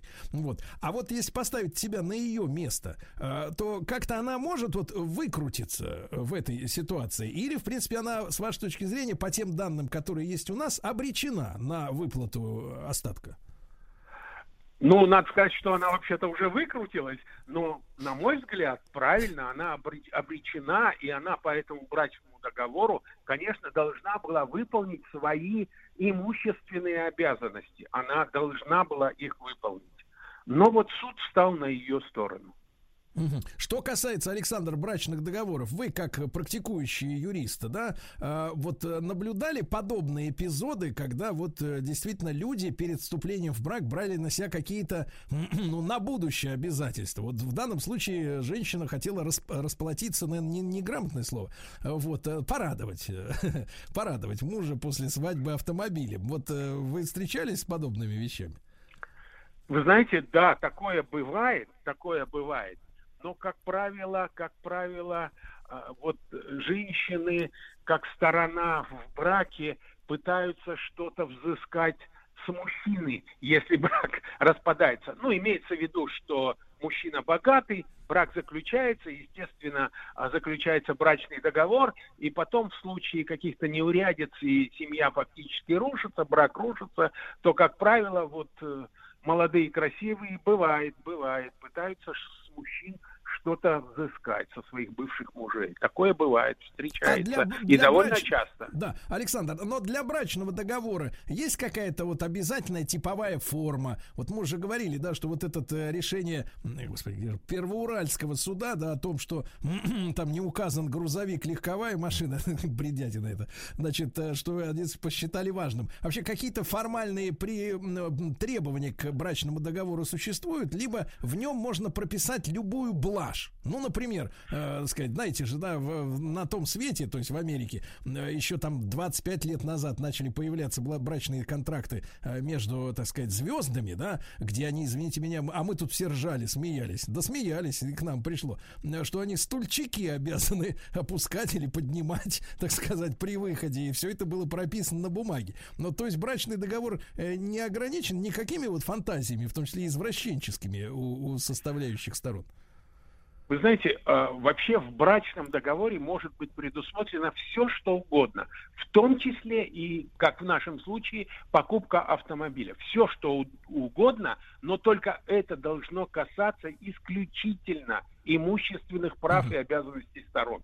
Там как фантазия у человека разыграется. Я уж не знаю насчет того, поднимать стульчак в унитазе или нет. Я не думаю, что это имущественные права или обязанности, но все, что касается имущества, это Да. все может быть Да. включено. А, Александр, Александр, и вопрос, может ли э, брачный договор был быть признан, еще раз давайте закрепим, ничтожным, то есть, э, так сказать, аннулирован? Вот э, из-за по какой причине? Да, он может быть действительно а, признан недействительным, брачный договор, но если он какой-то мере, допустим, ограничивает правоспособность или дееспособность супруга, решает вопрос о том, с кем будут проживать будущие дети. А, Вот, вот такие вещи прописаны быть не могут. Вернее, они могут быть прописаны, но, насколько мне известно сейчас в Москве, нотариус такой брачный договор не пропустит и скажет, что это неправильно. Вы сейчас пытаетесь в брачном договоре прописать вещи, которые не касаются имущества вашего. Поэтому этот брачный договор не может быть а, ни в коем случае удостоверен. И, Хорошо. кстати говоря, Да, да. Хорошо, Александр, Александр, хочу еще продолжить с вами после короткой рекламы относительно вообще вот этой практики, э, когда суды выносят, ну, странные решения. На, на основе чего? Это важный вопрос. Александр Рутюнов, э, доктор юридических наук.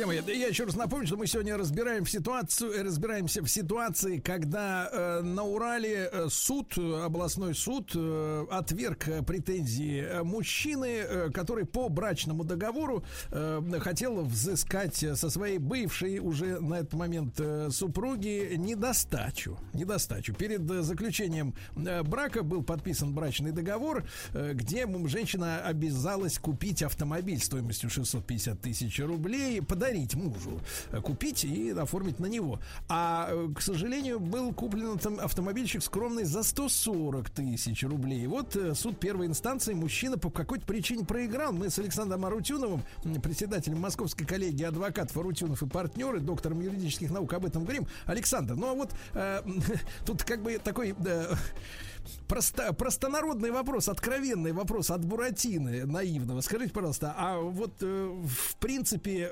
судья, вот, который вынес такое решение, да, и если э, суд следующей инстанции, да, допустим, федеральный или там до Верховного дойдет, а, значит, э, суд вынесет э, другое решение э, в пользу мужчины со, со своим брачным договором, то какие-то какие методы, ну, скажем так, дисциплинарного или финансового воздействия, наказания, штрафа ожидают судью, который вынес неправомерное решение сегодня в стране? Нет, я думаю, что нет, конечно, нет. И практики такой нет, и я думаю, что правильно, нельзя, что это правильно, нельзя наказывать человека за то, что он совершил какую-то ошибку. На то у нас и вышестоящие суды существуют для того, чтобы исправлять ошибки нижестоящих судов. Ну, вообще, Сергей, надо сказать, что это не наше дело, что называется, э, решать правильно или неправильно вынесено решение, а, судья обязан был вынести так- другое решение или не обязан. Для этого и существуют вышестоящие суды. Они, что называется, разберутся.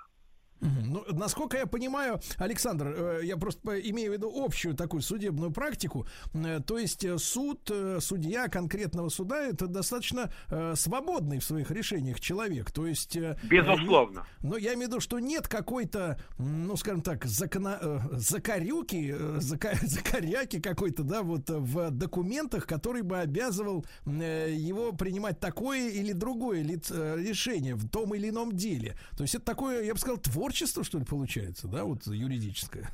В какой-то мере, да, это творчество, но оно должно быть в обязательном порядке основано на законе. Обязательно. Основано на законе. А что касается, Александр, вот э, слушаний, э, которые, я так понимаю, если мужчина все-таки соберется и будет дальше добиваться а, обещанного в брачном договоре, насколько долгая, рутинная сама эта процедура, э, в принципе, э, вот э, суд следу- последующих инстанций, насколько и насколько это дорого? Насчет дорого все зависит, не знаю, все зависит от, от, наверное, от адвоката, от представителя. Что касается времени, то я думаю, что где-то в полгода, 8-9 месяцев уложиться можно, уложиться можно. А можно ли э, в этом смысле, вот смотрите, Александр, а, мы же понимаем, что в 2015 году 650 тысяч рублей это были деньги э, достаточно серьезные. А сегодня на дворе уже почти 2022 и, если, например, брать э, автомобили, которые самым возмутительным образом подорожали, э, ну, отчасти из-за искусственного дефицита запчастей, да, созданного на глобальном уровне, отчасти из-за жадности дилеров, которые не продают машины в базовых комплектациях, они их набивают всяким барахлом и отгружают людям по баснословным ценам. Ну, что там говорить, я видел э, на автору э, 23 миллиона за этот самый, за 200-й крузер. Ну, это, так сказать, это побойтесь, как говорится, Бога. Я имею в виду, можем ли мы из-за вот этой длительной судебной волокиты э, требовать индексации э, суммы, которую мы получили, то есть перерасчета тех 650 тысяч, которые были в 2015 году, но в какой-то адекватной, э, так сказать, э, системе пересчитать на нынешние деньги, тем более в автомобильном э, бизнесе. Вы знаете, действительно, индексация, она законодательством нашим предусмотрена, но я вам из своей практики скажу, что, как правило, люди, если выигрывают что-то, и конкретная какая-то сумма обозначена, они и тому рады. Я думаю, что если 650 тысяч присудят этому человеку, этому мужчине, правда, там еще нужно пересчитывать, он же что-то получил, там «Жигули» за 140 тысяч получил, но тем не менее, если он получит эти 650 в купе 650 тысяч рублей, я думаю, он будет этому рад. Но еще раз говорю, что индексация законом нашим предусмотрена. Предусмотрено. Ну и в принципе, Александр, если напутствовать наших слушателей, которые э, вот, э, может быть, как-то их вера э, поколебалась в брачном договоре после такого прецедента уральского, вы советуете не отчаиваться, все-таки все-таки можно добиться правды на бумаге. Конечно, ни в коем случае не надо отчаиваться, но я думаю, что нужно обжаловать состоявшееся решение суда дальше и пытаться добиться все-таки пытаться добиться правды, что называется. Да. Правды-то у нас всегда две, у истца и у ответчика. Ну вот я думаю, что истец, мужчина наш, имеет шансы, имеет шансы все-таки добиться своего. Да. Александр, ну, на, на этой жизнеутверждающей ноте позвольте вас поблагодарить. Александр Арутюнов, председатель Московской коллегии адвокатов Арутюнов и партнеры, доктор юридических наук. Э, мы с Владиком будем следить и дальше, да, Конечно. за ходом, за ходом этого, Этого процесса. яркого процесса. Да, этого яркого процесса, потому что на кону судьба мужчины, понимаете? Студия кинопрограмм «Телерадиоком» представляет просто э, 40. Просто Не просто Мария. Друзья мои, ну, конечно же, с нами Мария Киселева, клинический психолог, доктор психологических наук. Мария, доброе утро. Доброе утро. Мы скучали. Я тоже. Это приятно, это приятно, да. Мария, ну у нас сегодня есть, как всегда, провокационное, так сказать, заявление, сделанное исследователями народа нашего. И у вас непростая, непростая будет миссия, потому что нужно будет оторваться от себя, как от женщины. И полностью представить себя независимым экспертом. Дело в том, что один из сервисов, который изучает э, путешествия наших людей, а им доступны данные по продажам билетов, да, и прочего, прочего, аренды э, коттеджей, э, землянок, палаток, ну вот, э, выяснил, как предпочитают отдыхать мужчины в России. И эта новость звучит как пощечина, дорогие друзья, нашему, так сказать, укладу жизни. Оно, а с- следующее. Большинство мужчин в России выбирают охоту и рыбалку.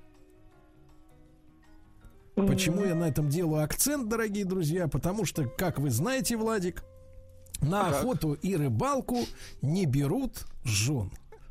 Не бе- Не берут слабое звено, скажем Нет, так. нет, не берут жен. То есть, когда человек говорит, я на рыбалку или я на охоту, он собирает большой-большой рюкзак, берет ящичек. имеется в виду с патрон- патронов, патронов.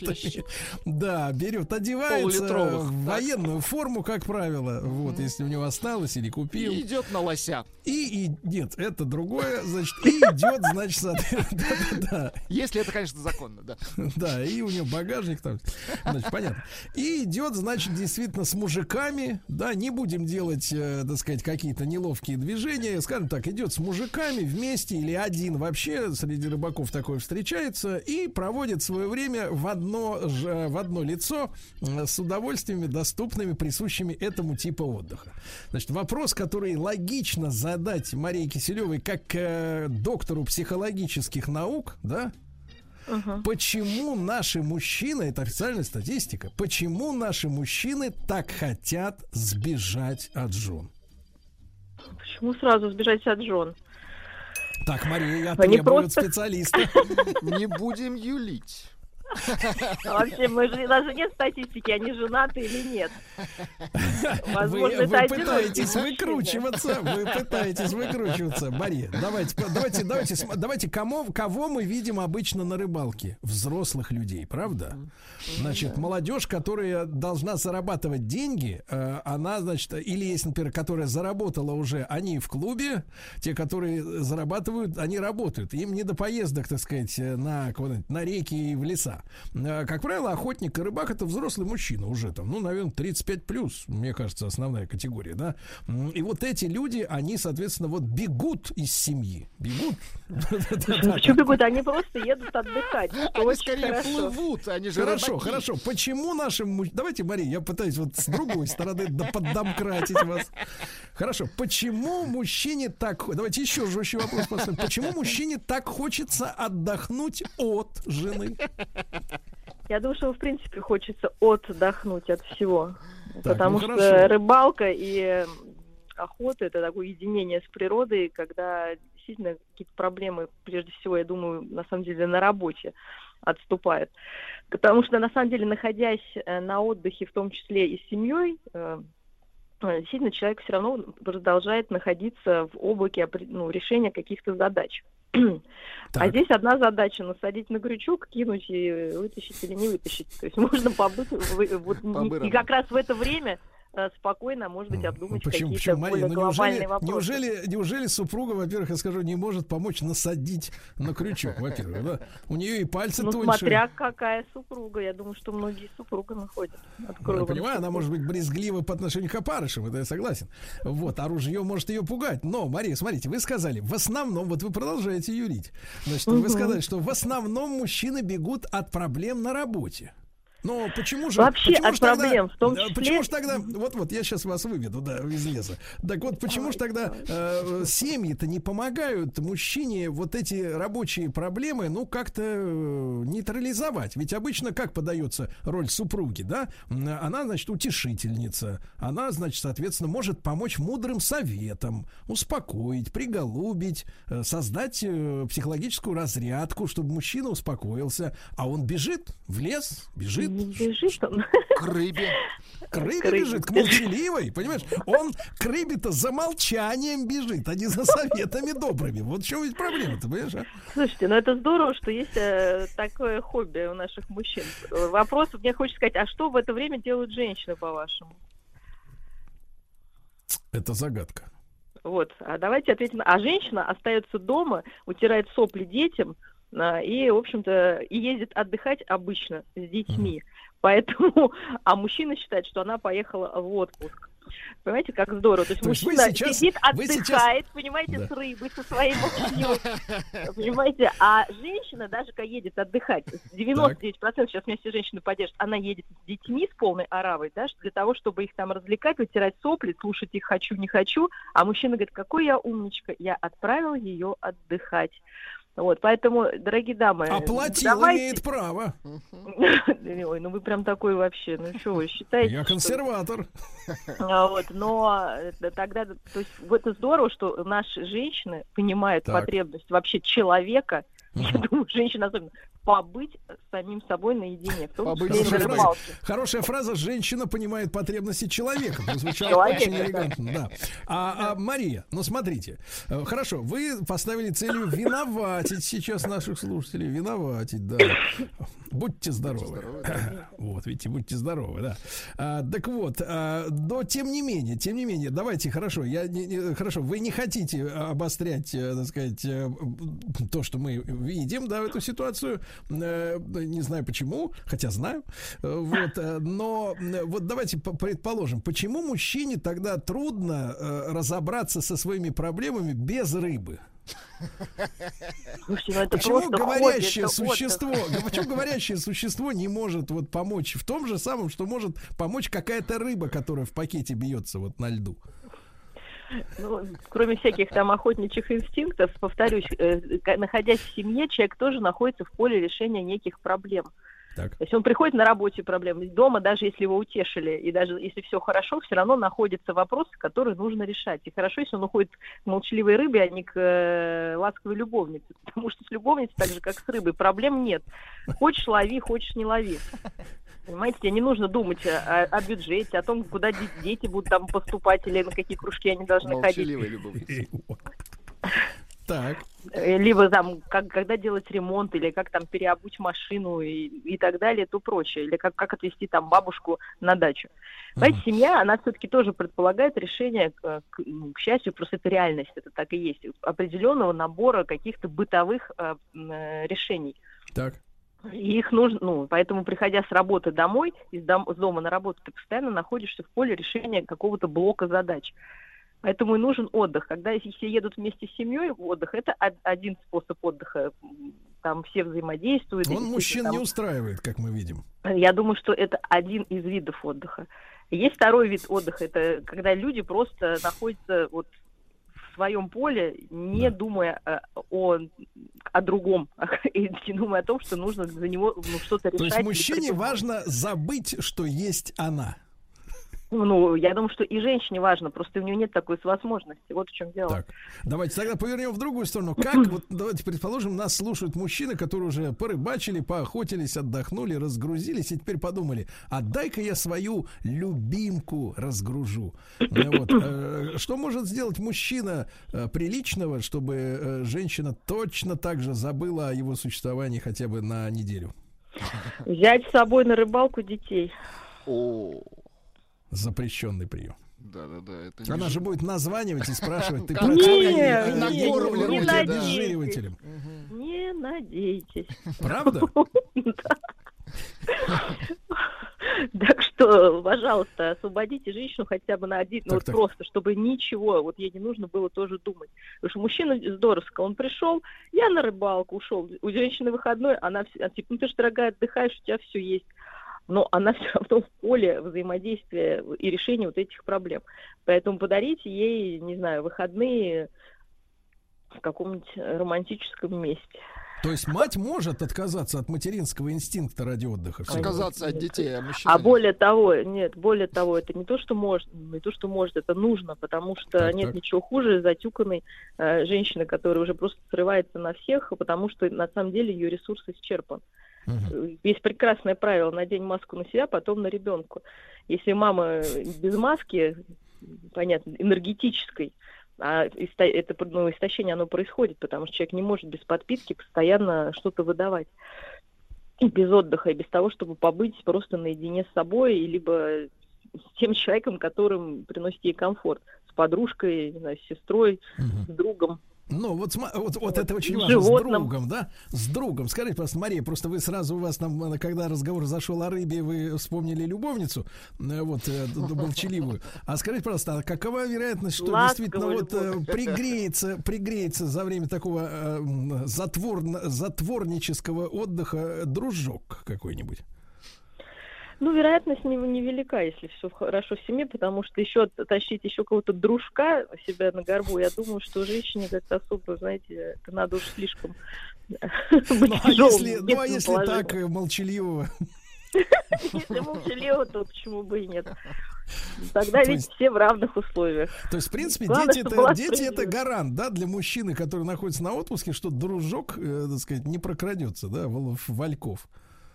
Ну, в принципе, это ну, дополнительная, да, гарантия. Конечно, можно все придумать, любые схемы, да, м, но в том-то все дело, что женщина постоянно находится под прицелом детей, камер и, и общественности. Вот. И это на самом деле сложно и истощает, и именно поэтому женщина начинает пилить, женщина начинает нервничать, Так. срываться. Ну Вот, потому что где брать э, ресурсы для того, чтобы быть белой, пушистой, ласковой, нежной, и, и, все, и на этом все. То есть, в принципе, ресурс для опушения, да, вот, э, я Опушение такое опушение, это одиночество. Ну, это тот отдых, который она предпоч- может, не знаю, может быть, она пойдет в шумную компанию со своими подружками. Это то, что хочется человеку без семьи. Поэтому действительно каждый в семье имеет право на свой какой-то отдых. На Мария, свое но- хобби. но, вот так вот, если мы с вами... Но это взро- не, это не исключает, что они могут и совместно иметь э, отдых, и совместно ходить иногда там на рыбалку, если им это нравится, или там в театр, или куда-то еще. Совместно с, с дружком, с дружками. Нет, очень важно, чтобы в семье и пара, ну как муж, муж и жена проводили вдвоем время без детей. Понимаете, должно быть представлен весь ассортимент.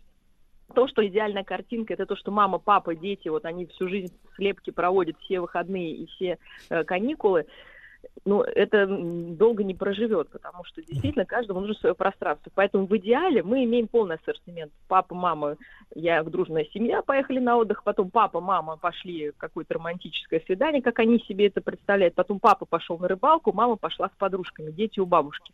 Понимаете, вот потом папа сыном пошел куда-то, мама с дочкой, потом папа с дочкой, мама с сыном, и кто, чтобы каждый член семьи мог проводить время с разным другим членом семьи. Вы, и вы, товарищи слушатели, обязательно вот эту логистическую цепочку, кто с кем, последовательно запишите обязательно. да, и да. следуйте эти- этому графику. Но, Мария, а вы хотите сказать, что вот наши стереотипные представления, какие-то, которые взялись из детства, из сказок, из фильмов, о том, что действительно люди могут быть счастливы вместе, это уже вранье? Почему они Ну, счастливы я имею в виду на вместе? протяжении постоянно Слушайте, в любой вместе и сказке, счастливы. Да, на протяжении постоянного месте ни в одной сказке нет. Там постоянно кто-то уходит воевать, понимаете? В это время женщина отдыхает. Отдыхает. Либо она идет куда-то там спасать одна. Вот, понимаете, а ребенок там остается с сестренкой Аленушкой. Поэтому вот вы посмотрите, в сказках все мудро. Там никто в сцепке не живет в такой вот. А, И на самом деле это невозможно, потому что, ну, просто невозможно, потому что люди, начи- ну, вот это растирание таких границ приводит к тому, что люди начинают сливаться, у них возникает страх вот этого поглощения, что они теряют себя, и возникают ссоры. То есть э, вот, э, ну так, то есть все равно дистанция, она должна быть, да, для кого-то она чуть больше, для кого-то чуть меньше. И особенно если есть представление, что э, ну, какой-то возникает конфликт, недопонимание, то как раз лучше не сближаться, а немножко отдалиться, потому что чаще всего это связано с нарушением вот каких-то границ. э, Мария, друг друга. два вопроса. Один может быть юмористический, другой серьезный. Смотрите, во-первых, а довела ли до нас до этой плачевной ситуации, ну, скажем так, ничего приличного тут в этом, в этом раскладе не вижу, что людям для счастья необходимо быть врозь. Это звучит само по себе абсурдно. Хотя с вашей научной Какое-то точки зрения... время, в какое-то Не-не-не, время. Ты же не Я имею в виду просто сама в фраза, вот сама фраза, чтобы нам быть счастливыми, мы должны жить врозь. Да, она сама по себе очень э, такая негативная. Но мы к ней привыкли, естественно, да. Мария, а ведет ли к этому, во-первых, скажем так, вот эм, отдельное э, проживание, так сказать, на суверенных территориях. Я что имею в виду? Раньше люди жили как? Коммуналки, правильно? Э, общины, когда все друг у друга на виду, правильно? Вот. А в отдельных говорится, хоромах могли себе позволить жить э, какие-то, ну, единицы, там 3%, сколько их было, этих обеспеченных дворян? 3-5%, не больше. Все остальные жили скопом, понимаете, да, друг у друга на виду. И нервы в этом смысле закалялись сильно. Как только люди стали требовать каждому отдельную хату, желательно два санузла, чтобы еще и там не встречаться ни с кем, да, то вот начались эти нервные проблемы из-за того, что нахождение вдвоем или там втроем с ребенком в одних стенах э, сносит людям башню. Вот исчезла вот эта социальная зак- закалка пребывания вместе с другими людьми в одном месте. Как вы считаете? Нет, слушайте, вы говорите, конечно, какие-то странные вещи. Когда ли- жили все скопом, а, люди, было такое там разделение труда, что они друг друга не видели. Потом там была такая борьба за выживание, что они приходили, падали на свои лавки и просто спали, и радовались, что прошел день. Э, Точнее, вот эту проблему, которую вы хотите ну, высветить, скорее связана с тем, что у людей по- появилось больше свободного времени, им не нужно за выживание бороться. Ну и живут мы, и живем мы сейчас, конечно, более скучно. Раньше человек, с- там жена или там дочка пошла, сказала, иди, дорогуша, собирай ягоды. Вот она ходит по лесу там или грибы собирает. Неделю. Мужик пошел там дрова рубить. Понимаете, никто как Тоже раз не сидел так, вернулся. да, ну, естественно. Поэтому никто-то как раз вот, а потом, так как это физическая нагрузка и постоянное выживание, постоянное нужно думать, там, как костер поддерживать, я не знаю, или как там, чтобы печка не затухла.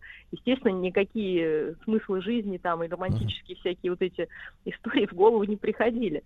Выжили, поели, легли на лавку, тепло, войны нет, и слава богу, все. А сегодня, вот сегодня какая-то... сегодня бед- больше, ну, Нет, сегодня Мария. как раз человек и думает, как себя загрузить, вот это освободившееся время. Мария, но в этом случае, смотрите, какая-то беда, проблема серьезная по-настоящему, несчастье, оно цементирует семью или наоборот еще стремительно разрушает его? Если контакта нет, то, конечно, разрушает. А если есть, то чаще всего люди объединяются. Но это не значит, что нам, точнее говоря, нужно провести анализ. Если люди, к сожалению, объединяются только во время каких-то проблем, ну, значит, надо об этом подумать. Тогда, к сожалению, эти проблемы будут постоянно находиться. Будут болеть дети, либо они там будут себя неправильно вести, либо еще что-то будет происходить. То есть, если есть такая тенденция, нужно посмотреть, не является ли это единственной скрепой для данной семьи вот такие разные беды. Желательно, конечно, чтобы скрепы у нас общие были, да, они у каждого свои.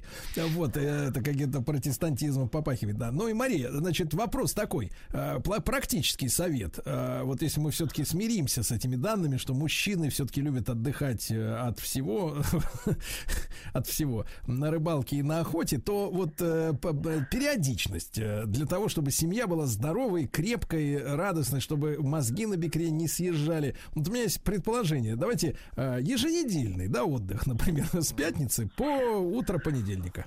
Ну, я думаю, что, ну, опять же, у каждого отдых. свой, у каждого свой режим. Я думаю, что критерием нужно и женщине смотреть, и мужчине, когда вы видите, что нарастает какое-то непонятное раздражение. Тогда нужно сказать, дорогой, иди на рыбалку, или дорогая, вот сходи погулять там, погуляй туда, куда ты хочешь. И если человек приходит, возвращается с этой для каждого условной Без рыбы, прогулки. да? Нет, с пустой корзиной, более- без грибов. Нет, Так. более спокойный. Ну, главное, что все становится лучше после этой прогулки, то Так. слава богу, если после прогулки становится хуже, вот тогда уже То иди можно еще гулять, да, пока, вопросы. как говорят, Ну, еще тогда, постой наверное, в углу. это не- да, не помогает, Детям, да. еще постой в углу, и тогда подумай. приходи, да. Да, Да, и подумай, как следует. То есть, то есть, в принципе, отдых может затянуться на годы. да. Такая рыбалка длиной в год. Мария, ну я, как всегда, конечно, обескуражен, обескуражен, но в этом и есть какая-то особенная прелесть. Мария Киселева, клинический психолог, доктор психологических наук. Еще раз напомню официальную статистику. Российские мужчины а, отдыхать предпочитают на охоте и рыбалке. Вот такие цифры. Мария, большое спасибо.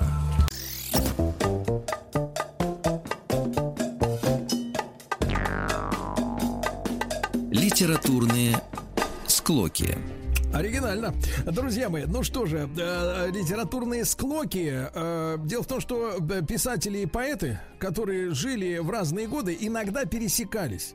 И иногда у них были проблемы. Не только с совестью, с алкоголем, с властью, э, с общественностью, но и друг с другом. Вот. И мы эти случаи исследуем. И с нами Марина Бессонова-Хворостовская, гид, экскурсовод, культуролог. Марин, доброе утро. Доброе утро. Да, ну и сегодня, может быть, кому-то даже покажется парадоксальным, товарищи. Вдруг вы не слышали об этом, что а, были проблемы вза- во взаимоотношениях между Есениным и Пастернаком. А? Да. Вот. Да. Э, э, Марина, но мы требуем объяснений. Неужели у таких Да. прекрасных людей, у балалаечника были проблемы с Пастернаком? Ну, А, ну, да, как-то жизнь классиков принято идеализировать, и мы обходим вообще стороной все какие-то возможные там другая часть жизни творческих людей. А у у Есенина так вот вышло, что его творчество, его талант иногда э, идут наравне с его хулиганством.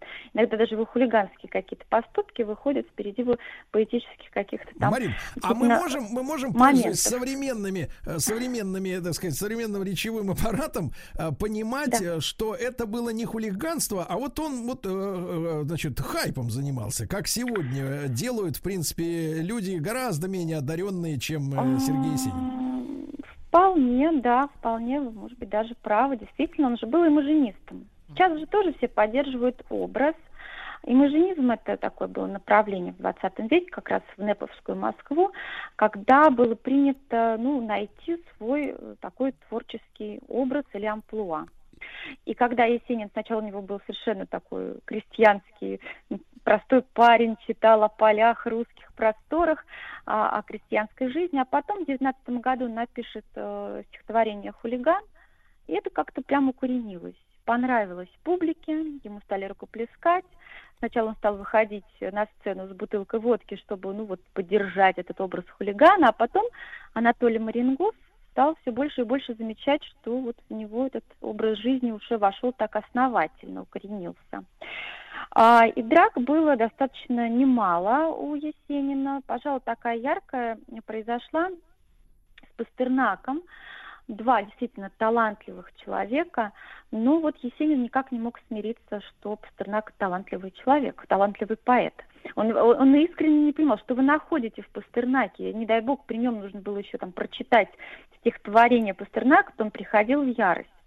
Ну, сейчас биографы считают э, современные, что все наговариваем на Есенина, что он никакой не был хулиганом, что просто вот э, был скромным, интеллигентным человеком. Ну да, там что-то происходило, но тем не менее его же друг-биограф Анатолий Марингов оставил очень много этих воспоминаний. Ну, а Катаев запомнил, допустим, как произошла эта драка с э, Пастернаком в журнале «Красная новь», э, что в Кривоколенном переулке. Тесная комната редакции. Катаев услышал какие-то звуки, и э, когда он вошел в комнату, то увидел, как э, Есенин держал одной рукой Пастернака и пытался дать ему в левое ухо. Причем Пастернак топтался по своим оторванным пуговицам с пиджака и пытался дать ему сдачу, но ему никак не, не выходил, потому что он был очень интеллигентным человеком, даже по-интеллигентски пытался подраться. То есть не потому, что руки короткие, да, просто вот он не мог бить живого. Да, совершенно верно. То есть он как-то пытался вот приноровиться, как ему ударить, от- а- ответить, но ничего не вышло. Секретарша бегала по этой комнате, она сначала пыталась как-то их успокоить, разнять не очень не, не вышло, а э, редактор сидел за своим маленьким там значит, столом и делал вид, что он ничего не замечает, и что-то пишет. Но на эти звуки прибежали, значит, там, из других соседних комнат, то ли поэты, то ли значит, товарищи. Казалось, вот, пожалуйста, разнимите людей, но все стали смотреть. Чем-то закончилось непонятно, но вроде бы без кровопролития. Вот, потому что у Есенина доходило до того, что он, допустим, не дочитав стихотворение в своем кафе «Стоили Пегаса», что на Тверском бульваре, где, в общем-то, создавался этот образ имажинистов, а он был королем имажинистом, а, то э, своего ученика Ивана Приблудного, крестьянского поэта, он мог, в общем-то, опустить на него вот эту такую тяжелую пивную кружку. Потом отвозили в больницу. Вот. э, То с Пастернаком как-то это все обошлось, видимо, действительно хорошо. Но он не понимал, за, за- что вообще ч- считается Пастернак талантливый человек, что почему его читают, и почему его еще приглашают в какие-то там редакции, Ну, может, ему, а газеты. может, может, Есенин, он просто чисто физиогномически не нравился. Ну, так вот как-то интеллигент. Сразу кого мы представляем? Интеллигента, да, такой слабенький. Ну, вот его считали мулатом, да, да, значит, в обществе считали, значит, Пастернак мулат, а если вот так вот их называли еще. Вот. Но драка действительно как-то по-деревенски, по-крестьянски все время дрался с большим размахом, а, а у Пастернака этого, видимо, действительно не было. Может быть, действительно правы, что ему и- образ-то его не нравился. Хотя Пастернак вспоминал, что с Есениным они даже по-дружески как-то сближались. Но в какой-то момент вдруг произошла вот эта вот вспышка ненависти друг к другу. Э, Марина, а у Пастернака были какие-то воспоминания? Остались? Он все-таки гораздо дольше прожил. Да, э, ну вот они и остались, то, что в, в начале 20-го столетия они действительно дружили, и Пастернак хотел действительно дружить с Есениным, он видел в нем талантливого поэта. А Нет никаких вспоминаний, что там Пастернак пытался унизить его талант, в отличие от Есенина. Но вот этой дружбы так и не вышло. Хотя смерть Есенина повергла многих в шок, и Пастернак в том числе, конечно, был опечален. Мгм. А в то время, да, ну или вообще на протяжении всей литературной этой истории, да, жизни обоих э, поэтов, э, с вашей точки зрения, кто был из них сильнее? Они были на равных, э, если так объективно судить их творчество? Ну, э, на равных, э, думаю, что в начале 20 столетия э, Есенин, м, 20-19 год, он э, выходил, конечно, первым. Его просто народная любовь, э, публика ему рукоплескала.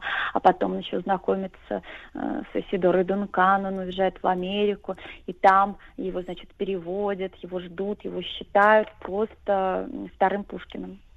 Мгм. Вот. Понимаю. А что касается, а что вы упомянули как раз э, э, супругу, да, э, в Да, рукоприкладстве относительно женщин не был ли замечен?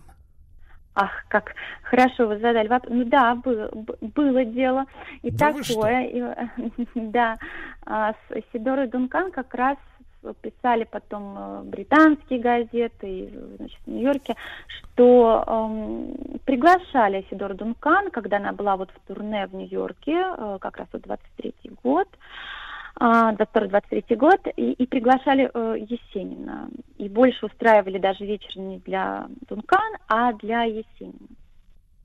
Читали стихи и так далее. И э, напившись, э, он, э, значит, сначала он ругался на нее так вот по-русски, трехэтажным матом, а потом доходило до рукоприкладства и пытался сорвать с нее, значит, там, платье, а, что э, даже выводили ее в другую комнату, закрывали Есенина, завязывали, значит, веревками Есенина бельевыми, потому что произошел вот этот припадок такой а, в, в доме у Мани Лейба, это поэт еврейский, который переводил э, Есенина в Америке его стихи, и они очень ждали, наконец-то приедет сам Есенин. А, очень все собрались, таким трепетом ждут и расчистили место для танцев. Сначала танцует Дункан, а потом почитает стихи Есенина. Вот Дункан стал танцевать, он ее стал обкладывать этим трехэтажным матом, потом срывать с нее платье, потом, значит, стал читать стихи, тем не менее, Есенин и а, Мани Лейб, он еврей, вот, он стал произносить слово «жид». Мы попросили, не стоит этого делать, ты же знаешь, что это оскорбительно для нас, Вот. И э, тем не менее пытался там выброс- выброситься с, с- с балкона, откуда там с пятого этажа Есенин. Э, Дункан э, говорит, приложить ему холодные тряпки к голове, потому что у него припадки, я уже о них все знаю, слышала.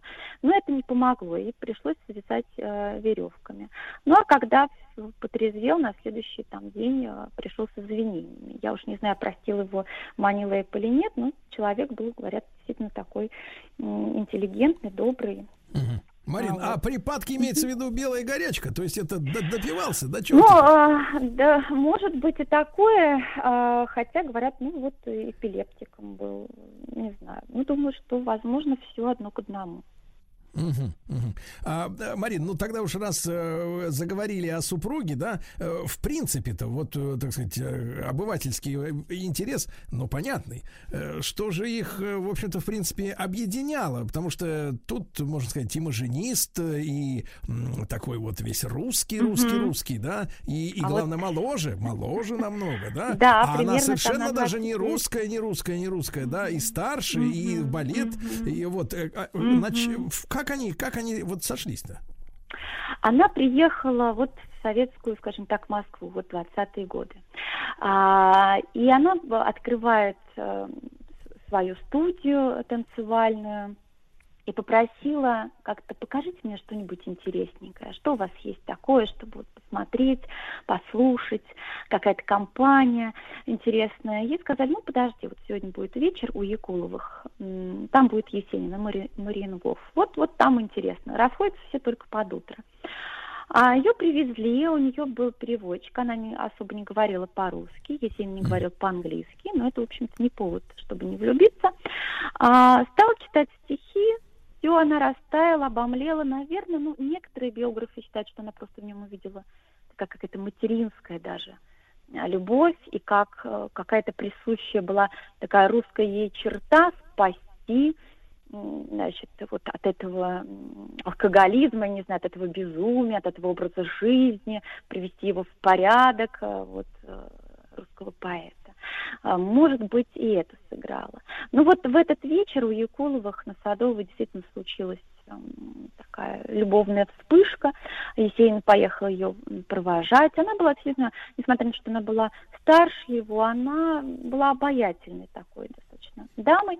А Вот, он поехал ее провожать, был переводчик, а ямщик э, повез, она жила на Причистенке, ямщик э, уснул, и лошадь э, стала где-то там плутать в Арбатских переулках э, у храма. Храма, если не ошибаюсь, святителя Власия.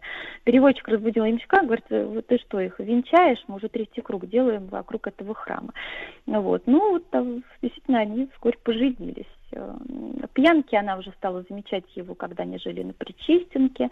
Ну вот она подумала, а если я за границу, мы с ним уедем, да, у нее турне, и там, значит, его тоже все любят, оказывается, и ждут, то, может быть, э, это как-то спасет ситуацию. Но не спасло его. В 23 году Есенин возвращается уже из Америки совершенно подавленным каким-то человеком. А Вот, вот какой-то там такой Марин, перелом а как произошел. же они э, общались-то друг с другом? Или, как бы так сказать, постоянно был еще переводчик рядом? Третий.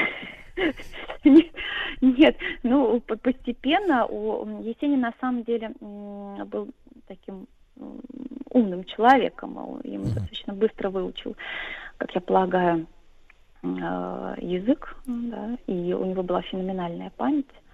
Вот, поэтому... Да, еще вопрос мне кидают, а как же вот такие хулиганства, там 13 уголовных дел у него завели за хулиганство, за эти 13? антисеми... да, антисемитизм и так далее. Как, как- когда он успевал вообще писать? Ну, биографы считают, что вот эти пьянки их достаточно было не так много, а мало. Вот он все время работал, он с утра просыпался до четырех дня, он работал. Да, Марингов, допустим, считал, да, его друг, что как раз вот эти вот пьянки, хулиганство э, и, и все шло его творчество, да, вот откуда-то Вот откуда все шло.